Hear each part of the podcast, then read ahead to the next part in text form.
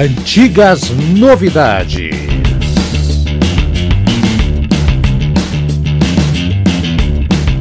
Fala pessoal, mais uma edição do Antigas Novidades, quarta temporada, programa 2. Eita! Eu que conheço essa turma aqui faz muito tempo, quem diria que o Eduardo Masses iria escolher um disco do Doors? Essa eu pagava para ver e estou pagando com juros. Sou Haroldo Glombi, como é que está você? E, já, e eu já mencionei. Pagando, pode, pode dar um pix aí, vai. Pode dar um pix aí, cara. Ah, eu vou dar tá um pix aí. Aí. Eu tô pagando, vou pagar. Fala, é, Eduardo. Um o homem do pix. Vai, Eduardo. tudo... O homem que escolheu Morrison. Não, tudo bem? tudo bem, Eduardo? É, então, bom dia, boa tarde, boa noite. E aí estamos. Eu não sei, eu não acho tão surpreendente assim o fato de ter escolhido The Doors. Sabe? Tudo bem que não é uma banda que eu, que eu, eu tenho escutado dito assim, eu nunca fui fanático por essa banda, mas assim, eu sempre gostei dela, na verdade, né? E, e esse disco assim que a gente está comentando hoje, eu achei, eu acho um disco muito interessante, na verdade. Eu acho que vale a pena um programa dele. Ó, oh, vale sim.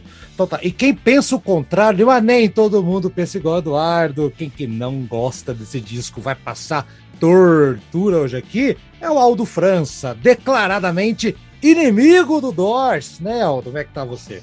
É, bom dia, boa tarde, boa noite aí, Haroldo, Eduardo, Thiago. Para mim, hoje é uma tarefa inglória, eu confesso. Eu, eu já é, de antemão já digo que eu respeito a história do Doors, sei da relevância da banda, mas para mim é, é, nunca me chamou atenção, não é música feita para mim. Então é, é complicado, é, é, é vai ser bem chato mesmo para mim, como a banda, na minha opinião, é. A gente, a gente conseguiu convencer o, o Vinícius a gostar de Iron, vamos, vamos, vamos tentar fazer, vamos ver se a gente consegue catequizar aqui o homem aqui não é isso, Thiago Pacheco? Catequizamos o homem ou vai ser difícil aqui hoje? Ah, dá sempre para tentar, né? Salve, Haroldo, Aldo, Eduardo, como é que vocês estão? Valeu, Obrigado, Thiago. Olha, contrariamente ao Eduardo, eu já tive uma fase da minha vida na adolescência ali que eu fui fanático por Doors. Mas não, não era aquele fanático que deu todos os discos e nada disso, não. Mas vamos falar mais pra frente aí, na hora que a gente for falar da, da nossa relação com a banda aí, a gente detalha. Ótimo, ótimo. Porque agora a galera também quer saber o que, que a gente vai indicar pros homens, hein?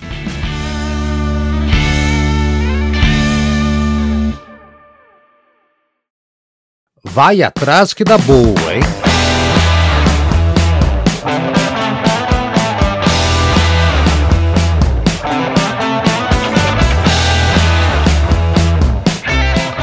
Eduardo, eu vou deixar você, que escolheu o tema do programa hoje, também dar a primeira dica aí. O que, que você vai fazer? Mandar a galera fazer pular da ponte? É que não, né, Eduardo? Falei. Não, poxa, eu ia mandar pular da ponte mesmo. É com bunny jump. vai. É, com bunny jump, claro, não tô falando, oh, não tô incentivando o suicídio. Não, bunny jump. Ah, não, não, não, como diz aquela música do Queen, Don't Try Suicide. Né? é lindo essa música. É, eu estava escutando ela no final de semana. É o seguinte, eu vou recomendar o disco do Queen The Game, tá? Que, ah. Porque justamente a música que tem esse disco. Eu estava escutando esse final de semana um disco bem divertido. o, o disco que tem essa música, Eduardo, é o contrário. é, quer dizer, a, a, música que tem esse disco, né? É o disco que tem essa música, inclusive uma música muito divertida do, do Queen. E eu acho que minha, minha dica cultural vai ser o The Game do Queen. The Game do Queen. Aldo, o que, que você vai indicar pra turma aí, bicho? É, assim como na edição passada, eu vou, eu vou indicar um livro. É um livro que foi escrito recentemente pelo é, fotógrafo. É um, é um livro mais, é, digamos, quase voltado para fotografia, que é chamado A Década do Rock. Ele, ele mostra é, fotos de, de, várias bandas e artistas ali do, da década de 80, que inclusive já foi tema de, de programa aqui nosso, né, de um podcast. E ele é escrito pelo fotógrafo Mark Weiss. Ele, ele é um norte-americano, que um fotógrafo norte-americano que acompanhava as turnês daquelas bandas. Imagina a loucura que era lá, Motley Crue, Def Leppard, Caralho. Poison, ele pegava tá... todos esses bastidores aí. O fotógrafo, ele é, tava, na, ele tava ele... na onda, né, cara? Ele ficava doido igual, né, cara? Puta que pariu. Exatamente. Então tem bastante assim foto que dá para ver assim que os caras estavam o, o, lá você pega, por exemplo, Steven Tyler, lá tem foto que dá claramente para ver que ele tava para lá de, de Marrakech, né, cara? É. E, e se você é, e é bem interessante esse livro porque as fotos são espetaculares assim. O prefácio do livro do livro é, escrito pelo Rob Halford e o pós-fácil, né? É, no final é, é, escrito pelo Ed Trunk, daquele pro, do programa lá do Death Metal Show, ah, né? Ah, sim, caramba. Nossa, é, é um puta de um livro. Ele foi lançado no Brasil pela editora Belas Letras. Então, oh. se alguém tiver interesse, é só entrar lá no, no site www.belasletras.com.br. É, é bem interessante, eu recomendo. Maravilha. Tá, e o, o Tiago, você então, você vai dar um livro, um CD, uma, uma, uma, o que você foi, uma cerveja? O que você vai indicar para a turma aí, bicho? Eu vou indicar um livro também, Haroldo, é, se chama Despachos do Front. É um livro escrito por um jornalista americano que já faleceu faz uns anos, aí chamado Michael Hare.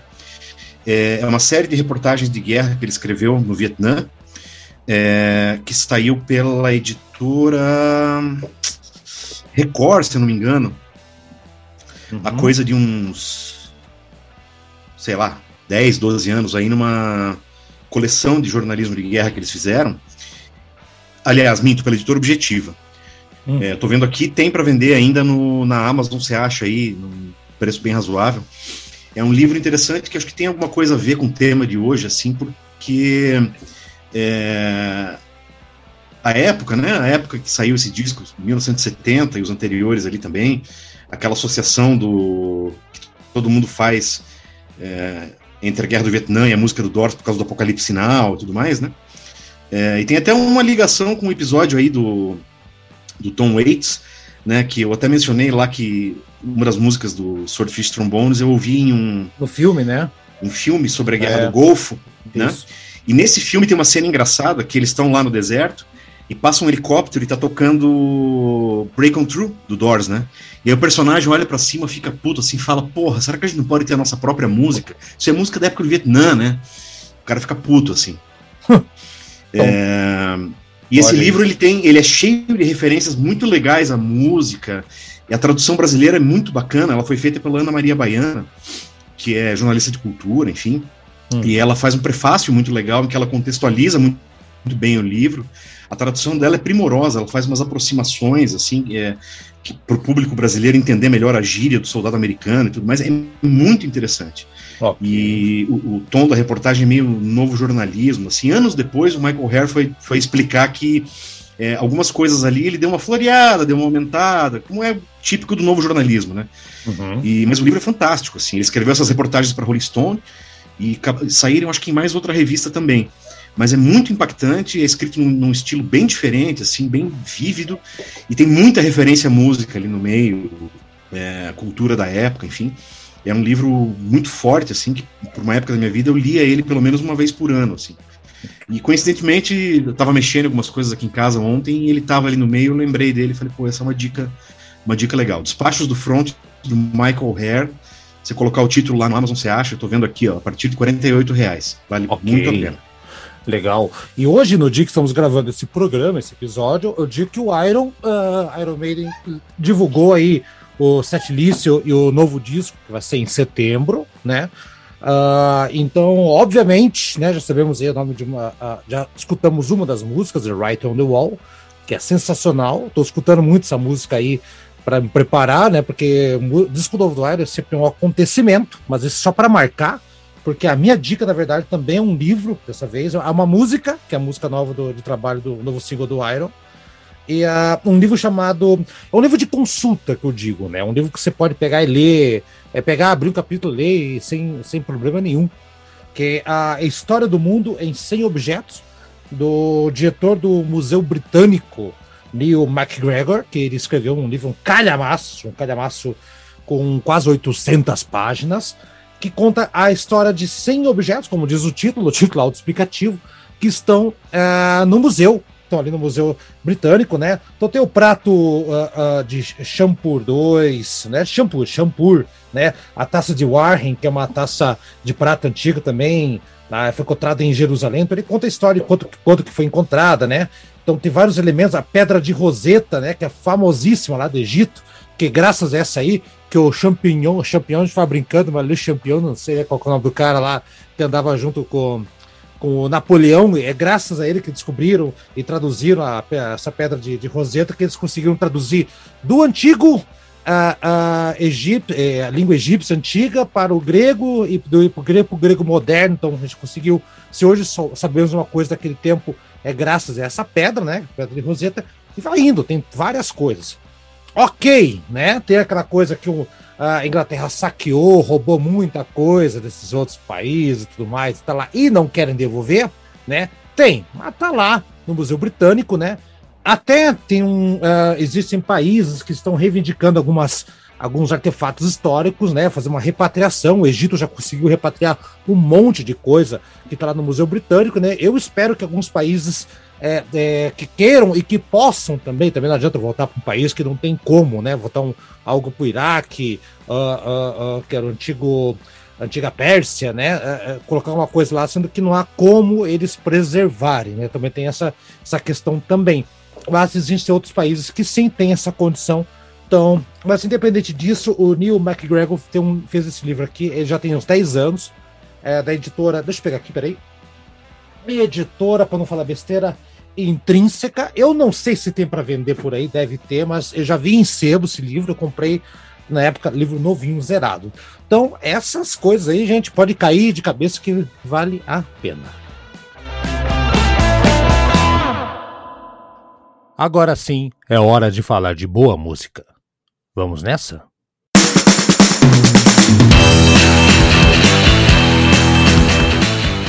Eduardo, de todos os discos do Doors, você escolheu o Morrison Hotel, o disco de 1970, ano emblemático da música mundial, né, Eduardo? Fala um pouquinho aí por que, você escolheu de todos esses discos do Doors. Eu te conheço muito bem, você não era fanático por Doors, cara, nem a pau, cara, né? Eu até achei estranho você ter escolhido esse disco. Não, eu nunca fui fanático por Doors. Isso é verdade. Não, eu. Ah, eu não vou ter, assim, muitas razões por ter escolhido esse disco. É simplesmente eu estava explorando a discografia do The Doors e eu gostei. Na verdade, eu não tenho nenhuma história especial do tipo assim, ah, eu gostei porque marcou minha adolescência, marcou não sei o quê. Não, não, não tem nada especial, na verdade. É simplesmente assim, eu estava um belo dia explorando realmente assim, discografia de diversas bandas né? E entre elas o The Doors. O The Doors, assim, The Doors é uma banda que eu conheço os hits só, sabe? Eu nunca, assim, fui muito atrás do, do lado B da banda. E, e assim, ao ouvir o, o Morrison Tell, me surpreendi, assim, que eu, eu comecei a gostar de todas as músicas, sabe? Né? Eu não digo, assim, de, que seja todas as músicas que eu gosto desse disco. Mas você sabe, assim, que se vai pulando a faixa, faixa por faixa, você... Puxa, que legal, que legal, que legal. E, e, sim, sim. E, é, e, vai assim até o fim. E, e daí por isso que eu falei, ah, acho que vale a pena falar sobre esse disco num programa aí, porque hum. é que nem assim, por exemplo, eu escutei um, eu tava escutando um disco semana passada, que eu não vou falar qual é agora, que eu já sei que eu já vou, vou querer falar sobre sobre no, no próximo programa, né? Que for minha escolha. E, e é um disco que eu conheci semana passada, por exemplo. Tá? Sério? Não conhecia mesmo. Pô, legal. É, é nunca tá tinha ouvido, sabe? Tá bom. Daí eu já sei, mas eu não vou falar agora para não estragar a surpresa. É, mas tem que falar pra, pra gente nos bastidores, não esquece, senão a gente não vai saber o que Não, não vou falar nem pra vocês, nem. vocês vão descobrir só na hora que a gente apertar o botão de REC, ó. Daqui. É, tá, tá. Então, só pra galera situar a galera, é tão então. secreto. É tão eu... secreto que nem os caras da, da, do podcast sabem. Sabe assim. que tá acontecendo. Te vira aí, acabou. Não, sacanagem. É. Vamos lá, então, só pra galera entender, Morrison Hotel, né, na verdade, é, esse é um disco que tem dois nomes, vocês sabem disso, né? É Morrison Hotel, Hard Não. Rock, é, chama-se Morrison Hotel, Hard Rock Café. Na verdade, é, a formação da banda é clássica, né, que é a uh, Jim Morrison, né? Não precisa dizer quem é, Ray Manzarek nos teclados, o Robbie Krieger na guitarra e o John Densmore na bateria, né? A formação mais clássica do que nunca. E esse disco se chama Morrison Hotel Hard Rock Café. Ou seja, o lado A, Eduardo, se chama Morrison hum. Hotel. tem uma pegada mais de blues. Hum. O lado B é que você não, não, não, gosta de vinil, você não sabe, mas tem lado A lado B.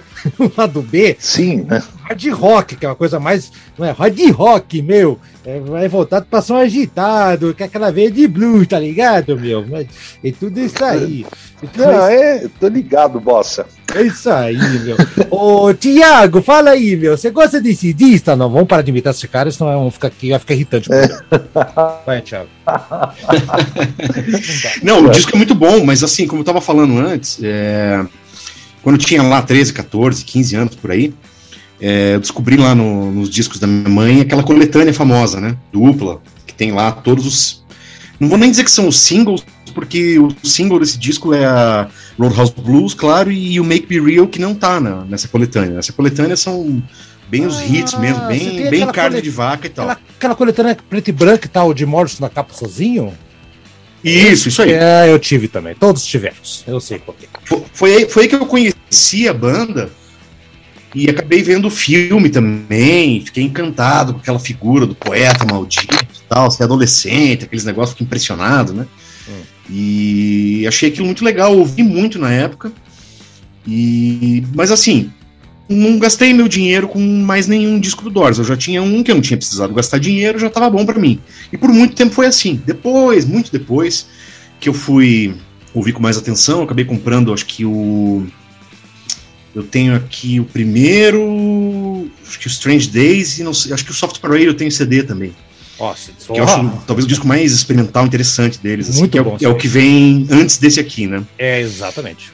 Mas esse aqui é um, é, um, é um disco muito bom, já não tem mais tanta viagem igual no, no Soft Parade, assim, eles, parece que é um disco que custou muito caro, foi quase um ano gravando, muita invenção de moda. Esse aqui os caras deram uma simplificada, e eu não lembro, assim, qual foi uma vez que eu parei para ouvir esse disco, fora essa última pra gente gravar aqui, ah. e ele é extremamente regular, assim. Tem uma outra faixa, assim, que tem um pouco menos de, de, de, de brilho ali, de que empolgam um pouco menos, assim, mas no geral ele é muito redondo, assim, um disco bem redondo mesmo.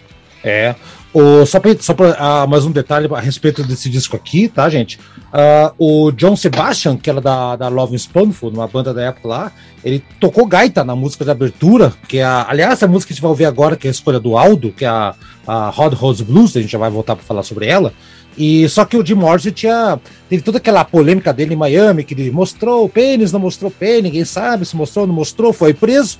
E o pessoal do Love Spoonful falou assim: ó, oh, cara, você quer gravar o disco com o Doors, grava lá na gaita lá, mas não coloca o teu nome. Ele usou um pseudônimo, né? E colocou lá Di Puglese, Di Puglese, né? Pra, pra ninguém saber que é ele. Mas sim, ele toca, toca lá. Quem, né? quem que toca baixo no disco, Rodolfo? Sempre tinha, tinha, tinha, baixista assim de estúdio. Tem um baixista, baixista aqui, ó. Ray Napolitan no, no, baixo, Lonnie Mac no baixo também, na Road, Road Blues e Meg McGill. É, são vários. Uhum. Isso, isso. É, tem, tem três músicos além deles aí no, no disco. Ah, tá. Não, é, só pra saber. O baixo, é sempre, é, o, o baixo é sempre gravado por, por músicos de estúdio. Aliás, o, Ele, o Eleoma é o baixista, inclusive, do Elvis, que toca, você ter uma ideia, né? O, hum. Antes da gente partir então para faixa faixa e tudo mais, eu vou perguntar a opinião do Aldo, que vai lá, Aldo, o, o que, que você não gosta desse disco e por que você odeia ele? é, na verdade é o conjunto da obra, né? Não é, não é esse disco em especial. Como estamos falando dele, né? Vai, vai sobrar para o Morrison Hotel, mas eu, eu tive contato com a banda, assim como a maioria de, de, da nossa geração, acredito, é, o primeiro contato meu foi com, através do filme, que o filme foi lançado em 91, se eu não me engano, né? Foi. Que é aquele filme do Oliver Stone, né? Que, o, que saiu lá, o cara, por sinal, o ator lá, acabou, agora me deu um branco, como é que é o nome do ator lá, mas Val, Kilmer. Encarnou, Val Kilmer. Val Kilmer, porra ele encarnou realmente a figura do Jim Morrison. É impressionante ah. a semelhança, inclusive. Fisic, fisicamente, eu acho. Fisicamente, mas assim, eu disse que ali foi tipo é, o mesmo, sim, mesmo esquema sim, do fiz... Mozart, daquele filme do Mozart que fizeram lá, do Amadeus. Sim, mas, mas, é, mas, é, mas é fisicamente que eu tô falando. O cara assim pegou uma. Uma, assim, você olha pro, pro, pra ele e você, você enxerga o Jim Morrison, né? Pelo menos eu, eu tive essa visão foi, na época, foi. né? E ele cantou, cantou, né? Ele cantou. É, exatamente. Ele assim, cantou então, também bastante, bastante. Isso, isso, isso, isso foi impressionante. Só que assim, o que, que aconteceu? Eu fui assistir o filme, eu até gostei do filme, e eu, até, e eu pensei que eu ia, porra, eu ia virar fã da banda. E eu comecei a, a ali a, conhecer melhor a, a discografia e para mim foi um balde de, de, água fria assim depois. Porque no, no filme dá mais ênfase a, a, a Break On True, assim, a, a, aos hits, né? E quando eu conheci as músicas menos manjadas, foi aonde eu, eu, eu assim, desanimei da banda, principalmente por causa do. do sério. Broxou. Principalmente por causa do Ray Manzarek. O Ray Manzarek é o responsável pela brochada, Jesus, o principal. Porque eu acho. O cara é muito Sim, bom, rapaz. É, é, técnica é, não, é, é, ele pode ter uma técnica pasnega dele, mas olha, cara, porque, sinceramente, eu acho aquele solo dele insuportável, cara. É, é, eu não, não consigo gostar de, de, nada do que ele faz. E daí depois a performance do Jim Morrison também, eu acho Bom, eu não vou, depois eu vou falar mais a respeito. Vamos falar. Aí vamos, vamos parar escolheu... por aqui, senão... É, você escolheu o Rod Rose Blues, é, o, o, Aldo foi na segurança aqui, né? Então vamos ver na segurança o Rod Rose Blues, que tem um piano, na opinião do Aldo, um piano bosta aqui do, do Ray Manzarek, mas tudo bem. Vamos lá, vamos ver The Rod Rose Blues.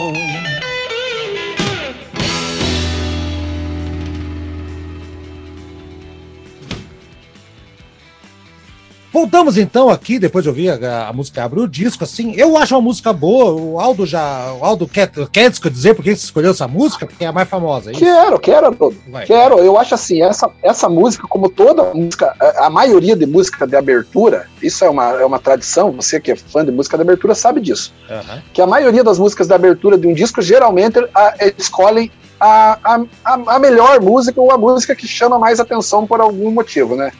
É, é quase uma regra, porque se o disco não começa bem, ele é, tende a não ser bom, né? Então esse disco, essa música aí é, é uma das é, menos pior do disco, né?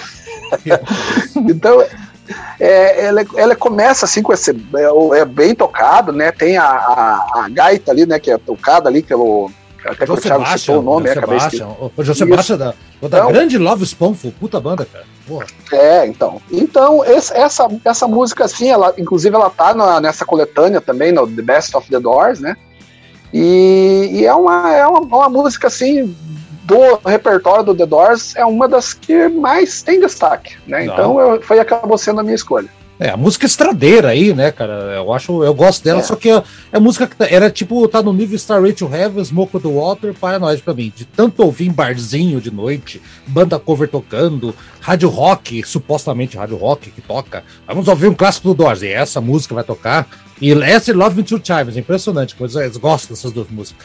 É, então já tá um pouco saturado para mim, mas é uma música muito boa. Eu não consigo ouvir hoje porque é, eu tenho que dar um tempinho para ela. Ô, Thiago, e aí, você gosta dessa música aí? Acaba o disco? Acho que sim, hein? Gosto, gosto sim. E acho que eu tava tentando lembrar aqui. Você falou Paranoid, você falou. Eu tô tentando lembrar qual foi a primeira música na minha vida que eu tentei tocar na bateria. Eu acho que foi essa.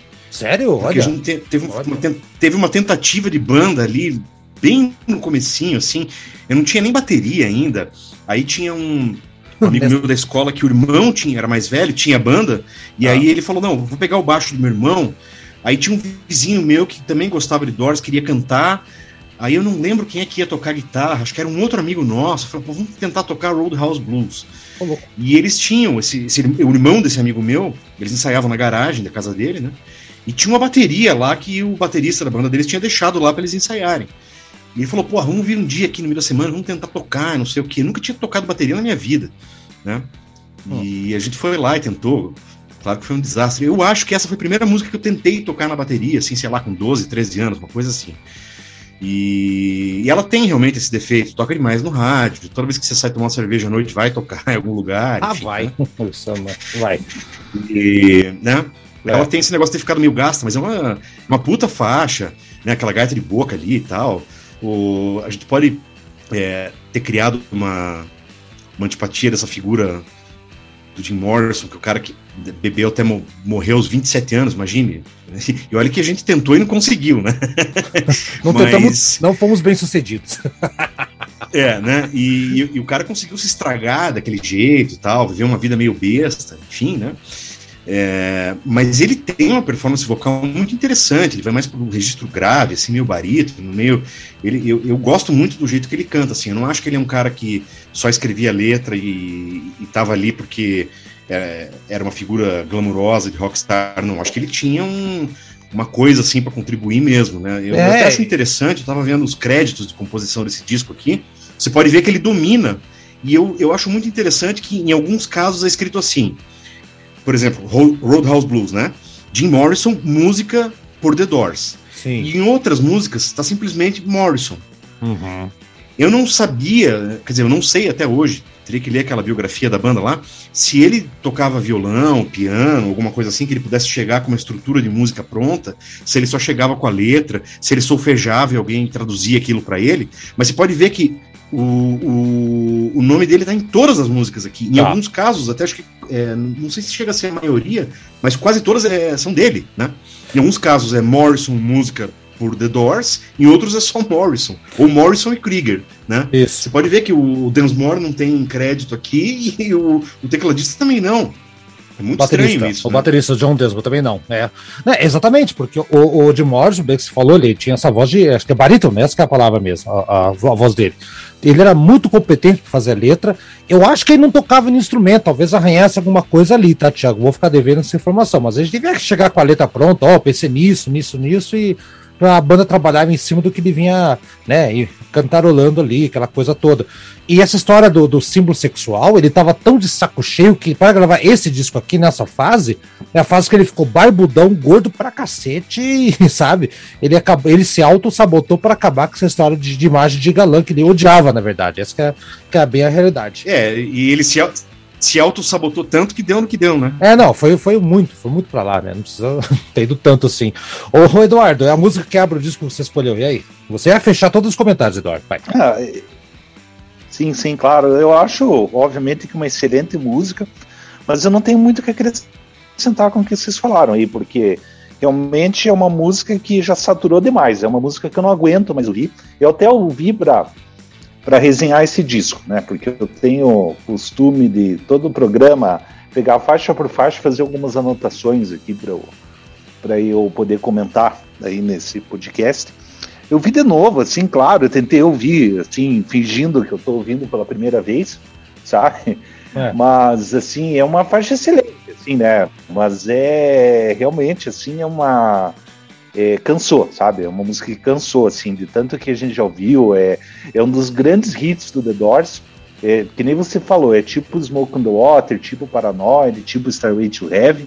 Já deu, né? Mas, né? assim, é. agora eu fico imaginando o impacto, talvez, assim, de quem tenha comprado esse disco em 1970 e ter colocado na vitória, vitrola. Eu acho, assim, realmente que deu um impacto muito bom, muito grande, ah, né? Sim, sim. Acho que deve ter impressionado na época, sabe? Deve. É, exatamente. Entendeu? Eu acho que é isso que tem para falar dessa faixa, né? Tá ok. Segunda faixa, então, puta música assim, olha só, Waiting for the Sun, que é a música que deveria ter entrado no disco Waiting for the Sun dois anos antes, não entrou com a mixagem, espaço e tudo mais, né? E eles acharam, deixa quieto lá, acabaram reaproveitando a música aqui, é, realmente reaproveitaram a, a gravação de dois anos antes. E por quê? É uma música assombrosa, psicodélica, tem um baixão fenomenal, muito bom, você tem um clima muito, muito espetacular. Slide guitar, o Robert Krieger, dois anos atrás, dois anos antes, ele tava essa onda de slide guitar e tudo mais. Então, é, é e que ressuscitaram essa música. Porque o The Soft Parade é um disco que eles gravaram um, um ano antes que deu tudo errado. A banda ficou mal falada, não tocava em lugar nenhum, fizeram umas coisas, tipo, para mim é um disco perfeito deles lá, sabe? Running Blue, a música do South Parade, Tell All the People, Touch Me, então são várias músicas lá que realmente mostram um lado do Doors muito versátil, né? Só que a, o pessoal queria aquela coisa do Doors blues psicodélico. Como o Morrison Hotel é uma volta a essas raízes, eles resolveram pegar essa música aí de dois anos antes e colocar aqui no disco. Para mim, uma puta música com um teclado sinistro, macabro. Ela ao mesmo tempo é linda, ela é bela, parece um, um Waiting for the Sun, uma coisa sinistra, como se estivesse esperando o sol aparecer. Ah, naquele letreiro de Hollywood, Califórnia, sentado aparecendo o sol. E algo sinistro está por acontecer. Essa é a impressão que eu tenho pra música. Aldo, por que, que você não gosta dessa música? Já vou direto. é, Haroldo, eu, se eu for falar do que falar. eu não gosto de cada música, tá, tá ferrado o negócio. Bom, eu vou, eu vou aproveitar um, antes de uma coisa que vocês falaram aí que eu achei interessante. O Thiago acho que mencionou a questão dele ser do Jim Morrison ser autodestrutivo e tal, e com 27 anos ter entrado lá pro famoso clube dos 27, né? É, eu, eu, eu vejo uma coisa que você, vocês podem achar uma heresia, como eu vou falar agora. Mas eu, eu vejo muita é, semelhança entre o, a figura do Jim Morrison com, a, com o Kurt Cobain. Nossa, sabia é, que você falar Kurt Cobain? Eu acho, eu acho assim muito é, parecido, porque, veja bem, os dois começaram a se auto-sabotar justamente para não ter aquela imagem de galã, de, de, de eu sou é, querendo se valorizar pelo, pelo, pelo músico que era, ou pela figura, e não pela, pela, pela imagem apenas, né, de, de, de galã ou de, de alguém que, que era visto como um ícone e tal. E, e, cada vez mais ele foi fazendo isso até chegar a culminar na, na, na, na, tragédia, né? Então eu tenho uma visão que quando eu falo isso, sou fã do The Doors, que é mesmo matar, né? Eu acho que se, eu, se, o, se o Jim Morrison não tivesse acontecido o que aconteceu, assim como o Kurt Cobain, é, eu, eu, acho que a, a banda não seria tão é, exaltada como é. Eu acho que a, a, a, ajudou muito. O The Doors seria grande, mas não seria é, visto como é hoje, assim, uma, uma banda icônica, uma banda seria, seria assim no tamanho do Grand Funk, digamos assim, uma, uma banda Porra. nesse nível, não seria Caralho, como gigante, isso, né? Isso, isso, mas Grand Funk é gigante, meu amigo, ô louco, sério? Não, não, não, não, não, não, Haroldo, Haroldo, eu tô falando assim, né, pelo amor de Deus, não dá nem para comparar, eu, eu não tô falando em, em, em, em termos de, de, de qualidade musical, eu tô falando em. É, o Doors é citado. Não, não é questão de mitologia, mitologia. Isso, exato. O Doors tem uma mitologia pegou, maior. O, o, Oliver Stone isso. fez um filme sobre a história do Grand Funk, por exemplo. Né? Isso, exatamente. É, eu entendo o que você é, tá falando. Eu, eu, entendo o que você tá falando. Eu fui para Paris em 2011, eu acho. E aí, pô, né, daqueles passeios que você faz lá, o cemitério de Père Lachaise e tal. Isso, pô, eu não fui, eu não fui lá, lá para ver o túmulo do Chopin. Eu fui lá e fiquei procurando o túmulo do Jim Morrison. Olha, eu ia ver lá, o Chopin, porra. cara. Eu ia ver cara, o Chopin. Parece eu queria uma, ver o túmulo um... do Chopin. Parece eu uma cova rasa. Eu também. Parece uma cova rasa. Né? No filme você vê, porra, tem um busto, cheio de garrafa, de um monte de coisa. Eu cheguei lá, um canteirinho de terra com o nome dele, não tem mais nada. Num cantinho perto do muro, super desglamorizado. Não é igual no filme, não. É, eu cheguei lá e é, falei, é só isso aqui, cara? É um troço mal então, cuidado, é, largado, é, enfim. Então, Thiago, você foi perfeito. Ele, ele criaram uma, uma, mitologia, talvez o filme também contribuiu para isso. Tá, tudo bem que foi feito 20 anos depois da morte dele, mas ajudou a criar ainda mais essa imagem assim é, mitológica em, tor em torno da, da, da, figura do Jim Morrison. E eu sim, acho que isso sim. tem muita, muita similaridade com o Kurt Cobain, que sim. também é uma banda mas que durou sabe, também 5, 6 anos. Você falou do filme, você sabe que o Oliver Stone ele estudou cinema junto com o Jim Morrison, né? Uhum, ah, não sabia disso. Exato. É, é no filme. E, com, no filme e, Ray Manzarek, e o Ray Manzarek também. O tecladista estudaram juntos. Ele estava ah, junto, né? Na, na, na UCLA. UCLA. Na, naquela cena do filme que o, que o Jim Morrison apresenta um filme, todo mundo acha ruim, dá uma vaiada nele, ele pega e sai. O Isso. professor é o Oliver Stone fazendo uma aparição no filme. E o Oliver oh, Stone é estudou mesmo? com ele. É. é. o Oliver Stone oh, estudou cinema com legal. ele. E aí o, o Jim Morrison largou o, a faculdade de cinema e o Oliver Stone se alistou no exército e foi pro Vietnã. Exatamente. Porra, legal. Isso Aldo, Mas é isso, Haroldo. Basicamente. Não, não, você não vai falar é... da música, então tá bom. Então tá bom. Não, não, eu prefiro, eu prefiro não falar não dessa música. Depois as outras, as outras eu vou falar um pouco mais. Tá bom, vai. Eu, eu vou deixar esse comentário apenas. Ô, Thiago, wait for the sun. Vai, Thiago. É muito interessante que essa música venha logo depois da Roadhouse Blues, porque ela tem uma outra ambiência, assim, não sei se é aquele negócio de acorde menor, o que, que é, mas ela, ela, ela alterna muito uma coisa meio soturna, meio sinistra, que nem você falou, Haroldo, com uma coisa mais para cima e ela fica naquela alternância, né? E aqui Isso. eu acho que o, o, o, que o Aldo falou de do, do Rei Manzarek ser responsável por ele não gostar de Doors, eu acho que tem um pouco, talvez, de escolha de timbre né? Porque às vezes ele escolhe um timbre daqueles. É, um som meio de circo, meio de realejo, que realmente pode incomodar um pouco, assim. Que mais pra frente ele vai aparecer aqui, mas é mais ou menos aquele timbre do. Do sei lá que tipo de piano elétrico, teclado que ele usava é, na.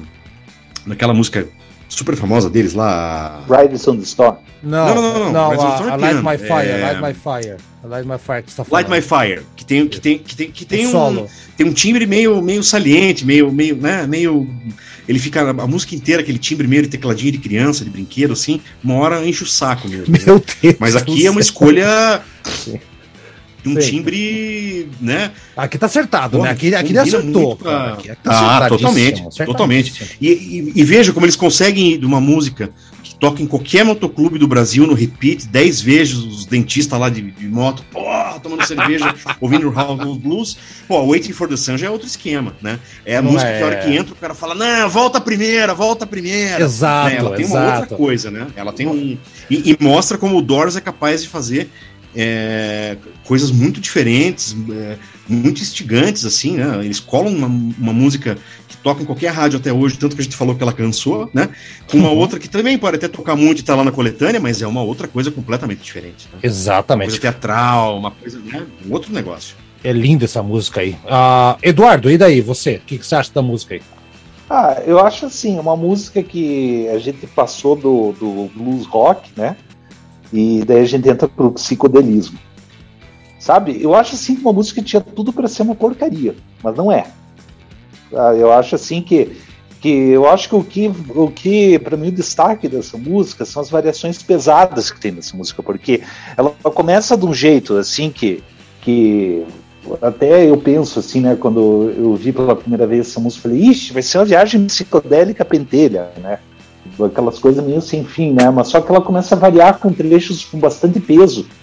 Eu acho que daí essa variação, na verdade, da música torna ter muito interessante. Sabe, eu não acho a melhor música do disco, tá? Mas eu, mas eu acho muito boa também. Sabe? Ótimo. Eu acho que justamente por causa disso. E o Make Me Real, a próxima música da sequência aí, ó, Ray Manzarek. Aí sim, galera. Aí sim o Ray Manzarek tá mostrando que ele toca piano pra cacete, ao contrário do que o, o Aldo falou, né? Um blues animadíssimo. Robbie Krieger tem um riff muito empolgante. E a bateria vai. Quer dizer, é uma das músicas mais impressionantes de Morte soltando o vozeirão depois de Waiting for the Sun, que deixou um pouquinho aquele clima misterioso, o Doors joga tudo pra cima. Jogue suas mãos para o céu. É isso aí. Jogaram pra cima, música super animada. Daqui a pouco o disco vai seguir. Lembrando que é o lado A, o lado Morrison Hotel, que é o lado A do disco. Vai, Aldo, desce cacete aí. É, Haroldo, eu vou ser o nosso convidado que já teve aqui, o Regis Tadeu, que você já tiveram a honra de ter aqui como convidado tivesse aqui no meu lugar, claro que eu, ele gosta do Doors, mas eu vou parafrasear ele. Se você tomar um copo de vitamina de atum, é mais gostoso do que ouvir essa música aí, cara, porque que, sinceramente, cara, eu, eu não consigo gostar. E tem um, tem um detalhe, cara, sabe o que, que é, é pior? Quando começa a parte instrumental, assim, me irrita, né? É, me irrita. E quando, quando, entro, quando entro o Jim Morrison cantando, me, me irrita também. Então não, não, não tem como eu gostar, porque existem músicas que você gosta. Porra, o instrumental é legal, então eu, eu gosto pelo instrumental. Eu vou deixar o vocal de lado. E no caso do Doors, eu não consigo gostar nem de uma coisa nem de outra, cara. É, eu não entendo, cara. Eu, eu já tentei, eu forcei a barra. Mas essa música aí, para mim, é, é, um, é, um, é um exemplo de uma coisa que não tem como eu gostar, não tem cara. Como. Me desculpe os fãs do The Doors, mas não dá. Eu não desculpo porra, porra. Ô, Thiago, você desculpa o Aldo aí, cara? É, o Aldo sem censura, sem, Aldo sem, sem papas é, na língua. É. Vai, Aldo, você só vai, Thiago. É. Aldo Tadeu. Aldo Tadeu, Tadaldo. Já você de Tadaldo. Vai, é, Tadaldo. Thiago, vai, vai, Thiago. Não, um puta rocão com um piano meio de salão, assim, né? E aquela levada acelerada de bateria, acho, acho é, é, não é à toa que essa música aqui foi o single junto com o Roadhouse Blues, né? Uhum. Ela não ficou famosa, não entrou na coletânea. É uma música que você tem, né, tem que vir aqui pra, pra resgatar e tal. Eu nunca tinha reparado muito nela, assim, e ouvindo, eu falei, pô, isso aqui, né? Bacana. O, de novo, ele escolheu legal o timbre ali do, teclado, teclado né? e muito bom, muito bom. ela tem aquela parte em crescendo que ele fica marcando no, no do tambor lateral ali, ela entra na levada, blusão rock muito legal, muito boa. Muito. Eduardo, aí, Eduardo, terceira música, pra cima ou pra baixo? É, oh, essa música é muito boa, uma das melhores do disco, é, na minha opinião, né? É, esse timbre que o, que o Thiago se refere é, se chama é piano honk tonk. Hum. Sabe? É, é, tipo aquele piano de salão mesmo que se caracteriza por estar levemente desafinado que dá a característica assim dessa, dessa coisa assim, bug, né? Aquele piano velho que, que... Mas enfim, a gente tem aqui um, uma música que é um rock and roll excelente, um rock and roll básico excelente com com piano bug, né?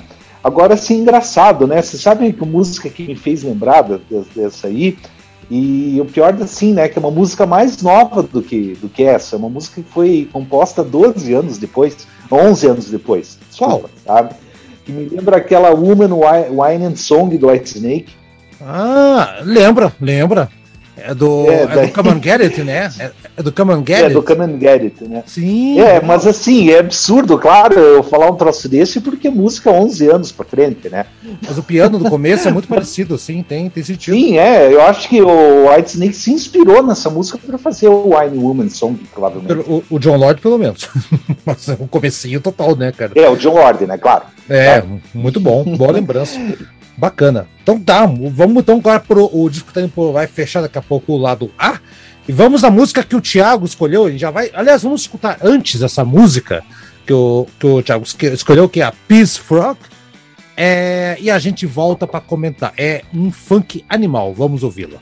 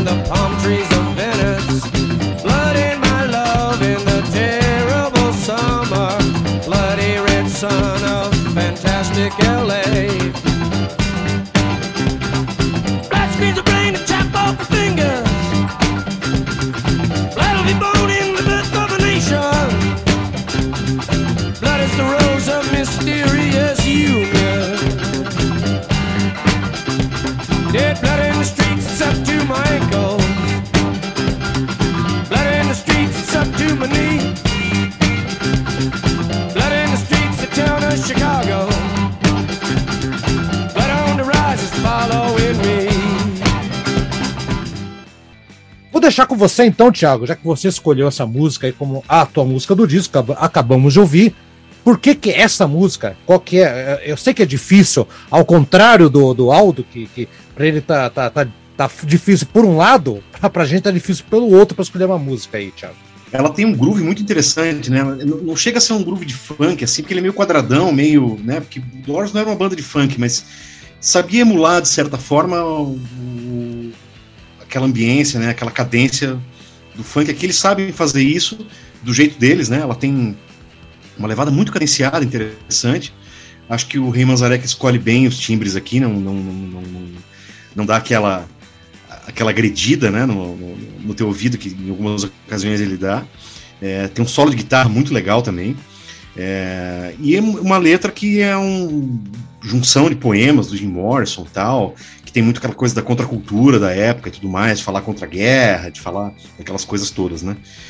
Mas eu acho muito legal a levada dela. Acho, ela tem momentos em que ela, ela tá uma, uma cadência muito forte, ela para, ele fica marcando no chimbal ali, depois pum, para, volta, vai voltando, vai subindo. Eles sabem fazer isso, essa coisa teatral muito bem, né? Sim. Vocês lembram do filme? A gente comentou tanto do filme aqui. A, a primeira cena que é o Jim Morrison no banco de trás no carro, eles veem um acidente na estrada. Vocês lembram?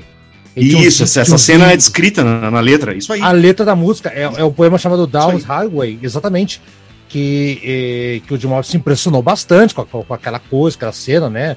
Enfim, ele usou muito pro marketing pessoal deles, que os índios, a alma do índio ficou seguindo ele, alguma coisa lá, enfim, mas tá aqui, tá registrado aqui nesse glorioso funk. Eu acho uma das melhores músicas também, eu só tenho a comentar isso. Eu acho uma, uma das melhores músicas do disco, assim. Ela é assim. Mas você é- sabe, Haroldo, que esse, Ah. que esse negócio do, do Jim Morrison com índio, xamã, não sei o que, tem uma piada excelente no Quanto Mais Idiota Melhor 2. Eu não sei se você lembra disso. Você viu esse filme, você lembra disso? Eu vi que ele aparece pra alguém. Seu né? Aldo e o Eduardo lembram também? Ele aparece, né? Não.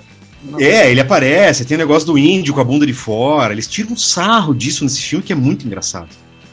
Sim. É, eu É. tenho uma, faz muito tempo que assisti esse filme, mas eu lembro que, que eles tiram sarro do The Doors. Né, no- É, o Jim Morrison aquele jeito meio chapado, ele aparece falando meio. É, é meio. Eu lembro. bêbado, meio chapado. Aí, porra, o Jim Porra, Morrison apareceu num, num sonho pra mim. Aí o cara fala assim: é, apareceu pra mim também. Aí ele, ele fala assim: oh, apareceu pra você também? Apareceu. Daí ele vira assim e fala: mas você não achou que era meio desnecessário o índio tá com a bunda de fora? Ele, porra, claro que eu achei. Só pra É muito boa completar. piada. que- Reveja esse filme que vale a pena. Esse- só completar que a letra tem essa parte da- do poema e também fala sobre a é, sangue das ruas de Chicago, porque teve uma, uma paulada lá, uma tal da Convenção Democrática de Chicago de 68, naquela época, mas nos Estados Unidos Democrático em 68, uma piada, né? Que desceu no cacete, apanhou todo mundo lá, deu, deu um bafafá. Colocaram aqui na letra da música também.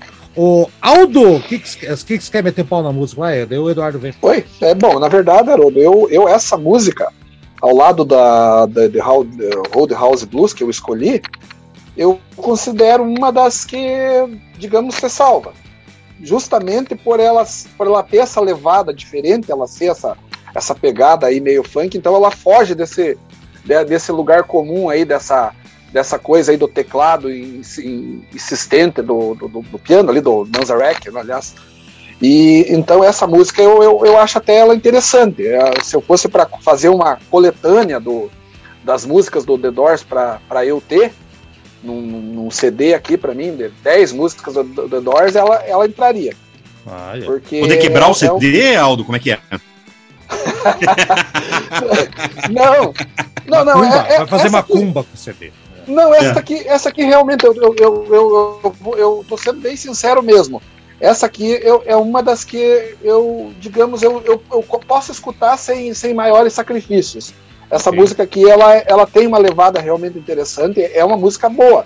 Eu, eu- dentro do, daquilo que o The Doors se propõe, eu acho que se eles fizessem toda, toda a carreira deles, deles voltada, por exemplo, para esse tipo de som, eu acho que a banda seria.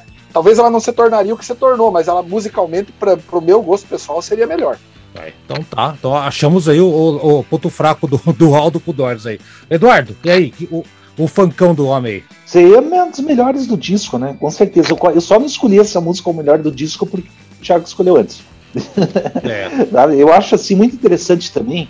é, no, no início da música, o baixo inter- interagindo assim com a, com a guitarra funkeada, né? Fica, né? Aquela guitarra assim bem Aham. tipo, né? Sabe, vocês estão querendo, sabe o que eu quero dizer, né? É, meio Niles Roger, meio, meio chique, assim, né? Aquela pegada da, da mão direita e você Isso, lutando com a mão isso. esquerda. Aham. E é bem isso, sabe? É, e o baixo interagindo com, com a linha de baixo é excelente dessa música, sabe? O, o, mas enfim, é muito, muito boa. Eu só não escolhi por, porque o Thiago chegou primeiro. É, e, É isso, é e, isso que eu tenho para comentar. e essa música na sequência ela já emenda com a Blue Sunday, que é uma baladinha, né? Uma balada bonita também. Mais uma música É, de outros tempos antigas que eles colocaram para dar aquela pegada do, do Doors no começo, para mostrar pra galera que estavam voltando às suas raízes, assim. É uma pegada de blues mais escondida no baixo. Eu acho muito legal o baixo dessa música aqui. E o teclado, ele é, faz uma camada bem interessante. Uma música escrita em 65 que foi resgatada para esse disco. Aldo, desce o cacete. Olha, Haroldo, eu vou, vou dizer para você que quando eu tiver é, insônia, quando eu tiver assim com um problema de eu não conseguir dormir, eu já sei qual faixa agora eu, eu vou escutar. Essa Blue Sunday vai ser, para mim, vai ser tiro e queda, é escutar e dormir, cara. É, puta que música chata, cara. É, não, é sério. Eu, eu, eu, essa é uma das piores assim do, do, do disco, se não for a pior. É muito assim, sabe, aquele vocal assim dele afetado para para variar, né, aquela coisa assim meio meio messiânica que ele tinha, né, que, que me incomoda um monte na, na, na maneira dele, dele dele cantar. Enfim, eu não gosto, não vejo nada demais nessa música. Para mim, essa, essa, ao contrário de Peace Frog, essa é uma das mais fracas, se não for a mais fraca. Mas eu quero chamar a atenção de uma coisa pro Aldo, pelo menos ela é bem curta, né? Ah, e- ah, é- é- essa, é uma, essa é uma vantagem, acaba rápido. É, é tipo, é tipo Ramones, tem um minuto. É, ela, ela é curtinha, mas eu acho que aqui aqui é, é um momento desses que a, que a voz do Morrison é, brilha como aquela coisa do, do barítono ali, né? Tem uma outra piada, uma- não- na verdade não é uma piada, né? Lá no Quanto Mais Idiota Melhor 2, eles levam o Rip Taylor, que faz um, um cameo, né? É ele mesmo ali, interpretando ele mesmo, né? Enfim. Aham. É, e ele fala assim: é, um dos personagens fala pra ele: Não, teve um sonho com o Jim Morrison. Ele, ah, eu também tive. Eu sempre achei ele mais um crooner do que um vocalista, né? E aqui ele tá mais crooner, assim, né? Ele tá numa outra.